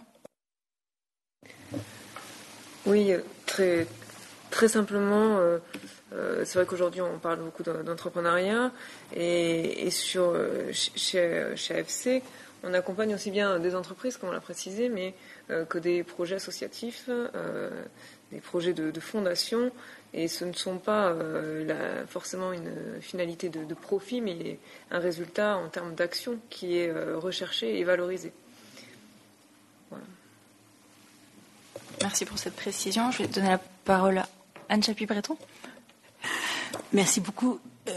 J'aurais aimé rebondir aussi sur les propos de, de M. En complétant, en fait, euh, puisqu'on l'a bien vu, notamment euh, avec tout, le travail que nous avons accompli euh, ces derniers jours, de, l'importance aussi de l'implication des entreprises dans les projets de société et leur implication sociale. Et que le lien, effectivement, est très fort. et, et je pense que ces, frontières sont en train de, disparaître. De très nombreuses entreprises aujourd'hui ont des projets euh, sociaux et des projets d'investissement dans les collectivités sur les territoires sur lesquels ils sont, elles sont, excusez-moi. Et je pense que c'est un facteur effectivement euh, de réussite de territoire, de pouvoir avoir euh, des entrepreneurs qui ont une vision euh, plus systémique, plus large de leur implication sur un territoire et que l'entreprise uniquement comme outil de fabrication de la richesse euh, s'est élargie en, me semble-t-il, avec une implication de, richesse collective, humaine et de, fabrication de, valeurs qui sont de, qui sont avec un aspect plus large qu'uniquement économique. Voilà. Merci Madame Chapuis-Breton. Monsieur Pierre Raffan. Merci Madame la, Présidente. Alors, vous nous avez interrogé Madame Faverdin sur euh, une question et vous nous avez demandé si on avait euh, constaté des changements depuis euh, ces quelques années. Oui, la réponse est plutôt claire, euh, que je peux argumenter, bien évidemment. Euh, une, des, euh, une des premières lois qu'on a votées en 2017, après avoir eu la volonté, des, bien sûr, d'Emmanuel Macron, c'était de pouvoir légiférer sur une demande des entreprises. Donc c'est parti du terrain. Et cette loi, c'était un plan d'action pour la croissance et la transformation des entreprises. Et en 2018, on a créé euh, deux sujets, deux statuts. Le, fait que les entreprises puissent se constituer en entreprises à mission, c'est-à-dire ajouter euh, des missions supplémentaires au profit. Et euh, on a parlé de la raison d'être, c'est-à-dire qu'elles remettent aussi dans leur statut d'autres types de missions. C'est-à-dire, je vais faire du profit, oui, mais je dois être évalué par les actionnaires sur d'autres sujets, et notamment sociaux et environnementaux. Euh, il y a un succès inespéré de ce nouveau statut. Ça part des entreprises, il y a un très grand changement. Et ce qui a fait que le, président Emmanuel Macron a, voulu créer un, un ministère, un secrétariat d'État, pour être plus précis, dédié à ces sujets, l'économie sociale, solidaire et responsable, qui suit tous ces sujets et qui englobe au même niveau les entreprises, les ONG, les associations, à partir du moment où elles ont une volonté d'impact sur les territoires ou dans leur environnement, euh, sur des sujets autres qu'un sujet spécifique du profit. Donc oui, il y, a un, il y, a un, vrai changement et on voit très bien que les entreprises, ONG, associations euh, se sont emparées de ces outils-là et c'est en train de, de, monter, de grossir. Il y a de plus en plus de demandes et de plus en plus de moyens associés, qu'ils soient financiers ou humains, pour pouvoir réussir toutes ces missions-là. Euh, à côté de ça, on a toujours, ce que j'ai dit tout à l'heure, un problème d'acculturation politique au niveau global. C'est-à-dire que les objectifs de développement durable sont encore très mal connus du système politique. Et c'est là où je réitère ma demande, il faut qu'on chasse en meute sur ces sujets, il faut en parler tout le temps, hein, maintenir le, les politiques sous tension. Euh, et parfois, on a un problème d'acculturation euh, chez les citoyens. On, a fait des études là-dessus, c'est pas assez connu. Donc on se doit, on se doit de participer à cette euh, acculturation euh, permanente. Euh, pour répondre au président euh, Pamar sur le problème de vocabulaire, peut-être que l'ONU, qui est une organisation exceptionnelle, a été aussi frappée par le virus TFW, un Taylor, Fayol, Weber, ce qu'on a dit tout à l'heure, sur l'hyperspécialisation, le cloisonnement et la dépersonnalisation. Donc à nous d'endosser, en tout cas, la fonction d'antivirus dans toutes les organisations, euh, qu'elles soient dans les associations, entreprises ou, organisations internationales. Et je suis d'accord avec vous, il faut arrêter de parler de profit, mais de performance. Performance, on en parle dans le sport aussi. On en parle le fait de faire des performances sociales, artistiques. Hein, il n'y a pas besoin d'avoir du profit ou de l'argent euh, pour faire ça. Et c'est ce qui est reconnu. Et c'est là où je remercie euh, votre ONG, votre état d'esprit, votre énergie. Parce que sans vous, euh, on n'en serait pas là, bien évidemment, on a besoin de vous. Et vous avez réalisé une performance exceptionnelle en étant ici aujourd'hui et en continuant ce combat. Donc, sachez que euh, nous sommes euh, derrière vous, avec vous, et on vous soutiendra coûte que coûte. Merci beaucoup. Merci beaucoup. Nous donnons maintenant la parole à Madame Sophie Zvaton.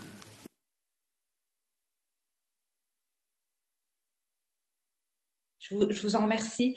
Euh, alors, juste une, suggestion qui, m'était faite aussi des.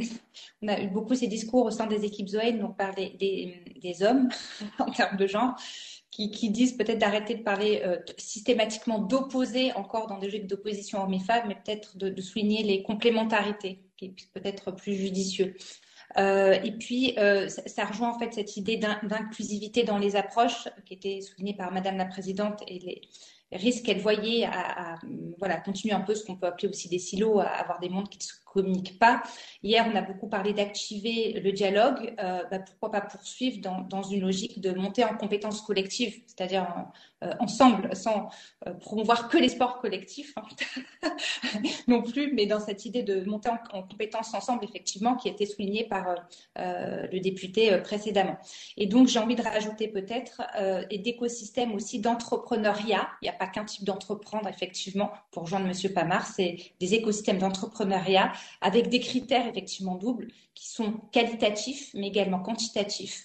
Et donc euh, reste quand même la question des incitations euh, qui se pose. Hein, comment est-ce qu'on fait pour euh, euh, inciter à ce changement-là? Parce que jusqu'ici, concrètement, si on est dans la vérité, que, que j'aime bien aussi parler de vérité, mais sur la base des faits concrets, des diagnostics territoriaux et des diagnostics de ce qui se fait, ce qu'on voit, c'est que depuis l'instauration des ODD, bah, les, gaz à effet de serre sont en constante augmentation, à part légèrement une baisse l'année dernière pendant l'effet Covid, ça, continue. L'empreinte écologique continue, malgré un recyclage de plus en plus fort, l'empreinte sur les ressources euh, baisse. Voilà, donc juste euh, en question de dire, OK, plutôt que de faire tout porter que sur les individus, est-ce qu'on n'assiste pas en ce moment, et c'est ça qui est nouveau et qui est souligné également, un changement d'échelle euh, des comportements aussi, mais je dirais au niveau de l'individu au territoire, avec une réflexion sur des indicateurs communs de comment être rentable, comment avoir une activité économique bien évidemment rentable. On ne vit pas de, de bienveillance, d'amour et de fraîche, hein, c'est pas vrai, il faut un critère de rentable, mais avec aussi d'autres critères euh, qu'on ne pourra pas ne plus prendre en compte si, si on veut vivre, parler des enfants, bah, si on a envie de vivre dans un monde toujours aussi confortable. Voilà. Et une dernière phrase pour dire qu'effectivement, dans tous les entrepreneurs des projets qu'on défend, nos entrepreneurs, entrepreneuses sont issus de la société civile. Et ça, on, on en est très fiers. Donc, c'est possible. Le dialogue est possible. Merci. Merci, Madame Sophie Svaton. Je... Est-ce que Monsieur Khaled Amadé, qui avait une question tout à l'heure, je ne sais pas si on y a répondu entre-temps Oui, en effet, justement, euh, Madame qui vient de prendre la parole juste après, avant moi euh, m'a permis de boire du, petit lait et, euh, et, je vais passer ma, ma, ma voix à quelqu'un d'autre qui attend sûrement. Merci beaucoup, Madame.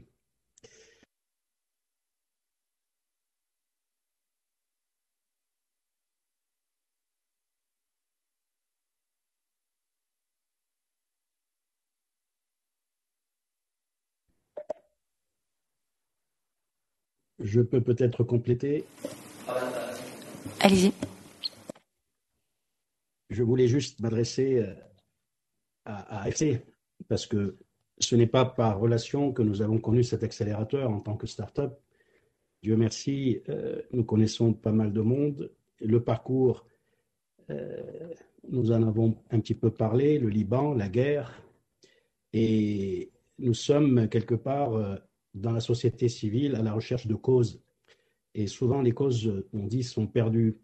Alors, quand on a la chance de pouvoir être accéléré différemment de ce que les startups d'habitude, et à mon âge, je n'ai pas pensé, en me levant le matin, de dire, tiens, je vais monter une startup parce qu'il y a beaucoup d'argent.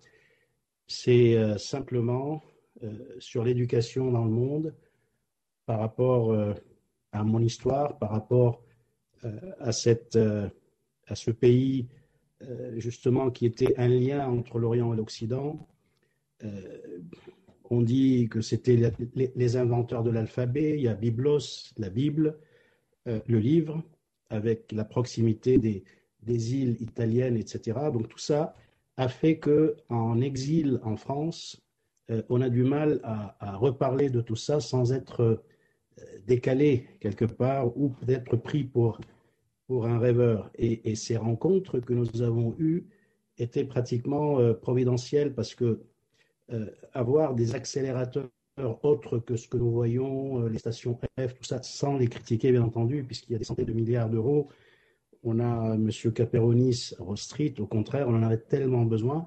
Ce qui me rassure dans ce qu'il dit, c'est qu'on joue les hommes et les femmes sur euh, les investissements, contrairement à l'Europe où il faut absolument avoir une, une, radio des poumons avant de pouvoir présenter euh, un dossier. Ce qui est, ce qui est peut-être aussi normal, mais en tout cas, cette complémentarité Orient-Occident euh, m'a permis à moi, à travers cet accélérateur dirigé par des femmes, euh, de me mettre vraiment le pied à l'étrier pour pouvoir espérer euh, rencontrer dans ce genre d'assemblée des êtres humains, euh, des humanistes avec lesquels on peut partager réellement de vrais projets, bien entendu, sans vouloir vivre d'amour et d'eau fraîche. Donc c'est pour ça que euh, ce n'est pas un hasard si nous sommes tous là, et, nous ne sommes pas là dans une bourse euh, de spéculation entre le dollar et le yen. Nous sommes en train de pouvoir apporter notre petite pierre à cet énorme édifice. On ne refait pas le monde, on est juste des gens de passage. Et ces rencontres-là, je pense que la vie est faite de rencontres, ne doivent et ne peuvent être que bénéfiques de toute façon. Et le résultat, il est déjà sur le chemin lui-même, comme disent les anciens, justement. Voilà, je ne peux pas monopoliser la parole, mais en tout cas, euh, c'est ce que je voulais dire et remercier justement ce, ce coup d'accélérateur extrêmement discret. Il faut que tout le monde sache que nous ne sommes pas dans une case en train de nous apprendre comment on pitch et, et sans, slide ou avec slide, on nous a tellement apporté leur bienveillance euh, et, fait confiance justement à toutes nos, énergies pour pouvoir exprimer réellement notre cause, parce qu'il s'agit d'une cause. Bien entendu qu'il y a des fonds pour payer ce travail-là. Bien sûr qu'il y a des retours sur investissement gagnants, heureusement. Ces échanges existent depuis la nuit des temps. Mais il ne faut pas qu'il soit juste le. Voilà. Merci. Merci beaucoup, Monsieur Amadé. Moi, je voulais, euh, avant de redonner la parole euh, aux personnes présentes, je voulais remercier euh, Campus des médiateurs parce que on s'est connus il y a quelques années et, c'est eux qui m'ont donné personnellement et ensuite via mon entreprise l'opportunité de m'engager. Je, cherchais du sens en tant que chef d'entreprise et je l'ai trouvé. J'ai trouvé des amis et j'ai trouvé un engagement. et, et, j'ai trouvé des partenaires extraordinaires. Euh, donc je, je, vais maintenant laisser la parole à Monsieur Roberto Lauro qui a très envie de, donner un mot de la fin. Le mot de la fin, c'est Vive la Méditerranée avec Monsieur Amadé et notre culture commune. Non, partout, vive le monde entier parce que nous sommes tous pareils. Deux jambes, une tête, deux bras, etc. C'est seulement la bonne volonté qui doit nous mener pour s'améliorer. Pas, pas, pas. Pardon? Ah, sur ça, j'ai commencé avec ça, mais je ne voulais pas le répéter pour garder quelques amis. Merci beaucoup. Meilleurs vœux à votre activité, initiative, et à très bientôt, j'espère. Merci, j'espère aussi. Merci, Monsieur Lauro. Monsieur Pierre-Alain Raffan il, paraît que la vérité est ailleurs. J'ai vu ça dans des anciennes séries. Non, non, mais je vous, remercie absolument de, ce que vous faites, de cette énergie, je vous l'ai dit. Et une sportive, j'ai bien dit une sportive, m'avait dit quand j'étais adolescent que la persévérance était l'art de réussir. Alors continuez et ne lâchez rien. En tous les cas, on est avec vous. Merci beaucoup. Madame Anne Chapuis-Breton. Je vous remercie d'avoir eu l'opportunité de pouvoir euh, avoir participé euh, à, ces, à, ces, échanges et, euh, je suis assez optimiste pour le futur et je, pense que l'engagement des entreprises va aujourd'hui quand même dans le bon sens. On a eu des, échos positifs sur la prise en compte euh, des objectifs de développement durable et je veux y croire et me dire que euh, l'engagement sociétal des entreprises, ce qu'on appelle la RSE, permet également de pouvoir avancer dans la bonne direction tous ensemble. Merci. Merci. Merci beaucoup, Madame Anne Chapuis-Breton. Jackie Pamard, Monsieur le Président. Monsieur Jean Pamard, vous voulez prendre la parole? Non, comme d'habitude, c'est des, des, discussions de qualité et voilà, je voudrais remercier à tout le monde et remercier tout le monde, pas à tout le monde, enfin voilà, tout le monde de toute façon. Et, euh, et heureux de, de, de, connaître ceux que je n'avais pas encore rencontrés. Merci à tous, à bientôt, bonne soirée. Monsieur le Président. Oui, euh, oui, euh, bonsoir. Euh, merci euh, à tout le monde. Euh, merci pour ce cet après-midi qui était une séance officielle du, du Cosco, qui donc, je trouve que là aussi, grâce à vous, on a avancé sur un thème que l'ONU n'a pas forcément l'habitude d'étudier. Donc c'est vraiment fantastique. Euh, je suis personnellement très fier euh, de travailler avec vous. Euh, vous avez été extraordinaire, Madame la Présidente, dans vos débats. en sachant, je n'aurais rien présidé du tout, vu, vu votre aura, je vous l'aurais laissé. Mais je vous remercie beaucoup. Merci à AFC, à ASB, et j'aime bien parler des coulisses aux personnes qui qui euh, assistent ou euh, qui, qui, nous écoutent, mais il faut savoir qu'il n'y a pas que ce que vous entendez ou que ce que vous avez vu ici. Il y a énormément de, depuis trois jours de moment assez riche et je voulais en parler pour que ce soit officiellement retranscrit après.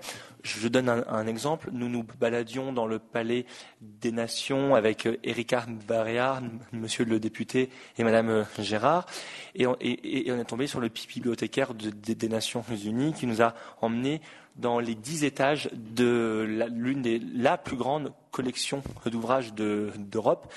Et euh, monsieur le, député a pris dans sa main l'un des tout premiers recueils d'Alloz de, l'histoire. Avec euh, euh, ça, on a pris dans nos mains euh, un rapport tapé à la machine sur le Conseil de sécurité de l'ONU. on a découvert des salles chargées d'histoire. On a rencontré beaucoup de personnes. Dans Genève, on, a beaucoup parlé. Donc il y a la richesse de ce qu'on a vu ici ou de ce qu'on a entendu. Et il y a une tellement richesse supplémentaire qui est euh, en, dehors de cette salle et qui euh, euh, on n'est pas juste venu là, on s'est assis, on repart, on s'en va. Il y a beaucoup de choses. On a rencontré des personnes fantastiques et ça c'est à ne pas oublier. Et je pense que ça se ressent dans nos débats parce que l'avantage de la société civile sur les politiques, sur les politiques officiellement d'émissions permanentes, c'est que on a les pieds sur terre. C'est-à-dire que là, on est à l'ONU. Euh, bah, lundi, euh, on sera dans nos euh, locaux associatifs à Montpellier. Quand avec Pierre, nous étions, nous faisions des réunions. bah tiens, au mois de juin dernier, avec Anne Faverdin et Athéna Caperonis, on intervenait au Conseil des droits de l'homme dans la salle des Émirats en haut, euh, bah, le, lendemain, on, était en jean et euh, t-shirt dans une école euh, en train de faire une sensibilisation. Donc c'est en fait je pense que les gens comme nous ont les pieds sur terre et c'est ce qui fait avancer le débat. Et merci pour ça et merci à toutes les personnes que je ne connaissais pas tous non plus. et donc voilà, merci. Merci Monsieur le Président. Madame Favardin, un mot de la fin. Oui, bah, tout d'abord, je voudrais remercier l'ensemble des, panélistes. euh, remercier aussi euh, Monsieur le Président Jackie Pamar, l'ONG Campus des médiateurs, euh, le comité diplomatique euh, du COSCOC pour des climats scolaires et sportifs. J'espère que cet échange, qui est peut-être un petit peu décalé par rapport aux deux autres jours et demi de, de conférence, permettent d'insuffler l'espoir aux jeunes générations d'avoir cette envie de, changement et, et, de les rendre euh, acteurs de ce changement. Euh, j'espère aussi que ça a pu euh, montrer que l'entreprise peut s'associer aux organisations non gouvernementales, aux institutions, et que c'est d'une part possible, mais surtout nécessaire pour que les projets puissent émerger et qu'il faut être capable à un moment donné peut-être de, tous se, réunir autour d'une même table, y compris ce, côté peut-être financier avec les, investisseurs, pour pouvoir réaliser des choses ensemble et ne pas forcément avoir, ne plus avoir peur, en tout cas chacun dans son coin des, autres politiques et façons de travailler. Il est important de se, de se réunir, on gagnera beaucoup de temps et, et on fera des projets euh, d'envergure.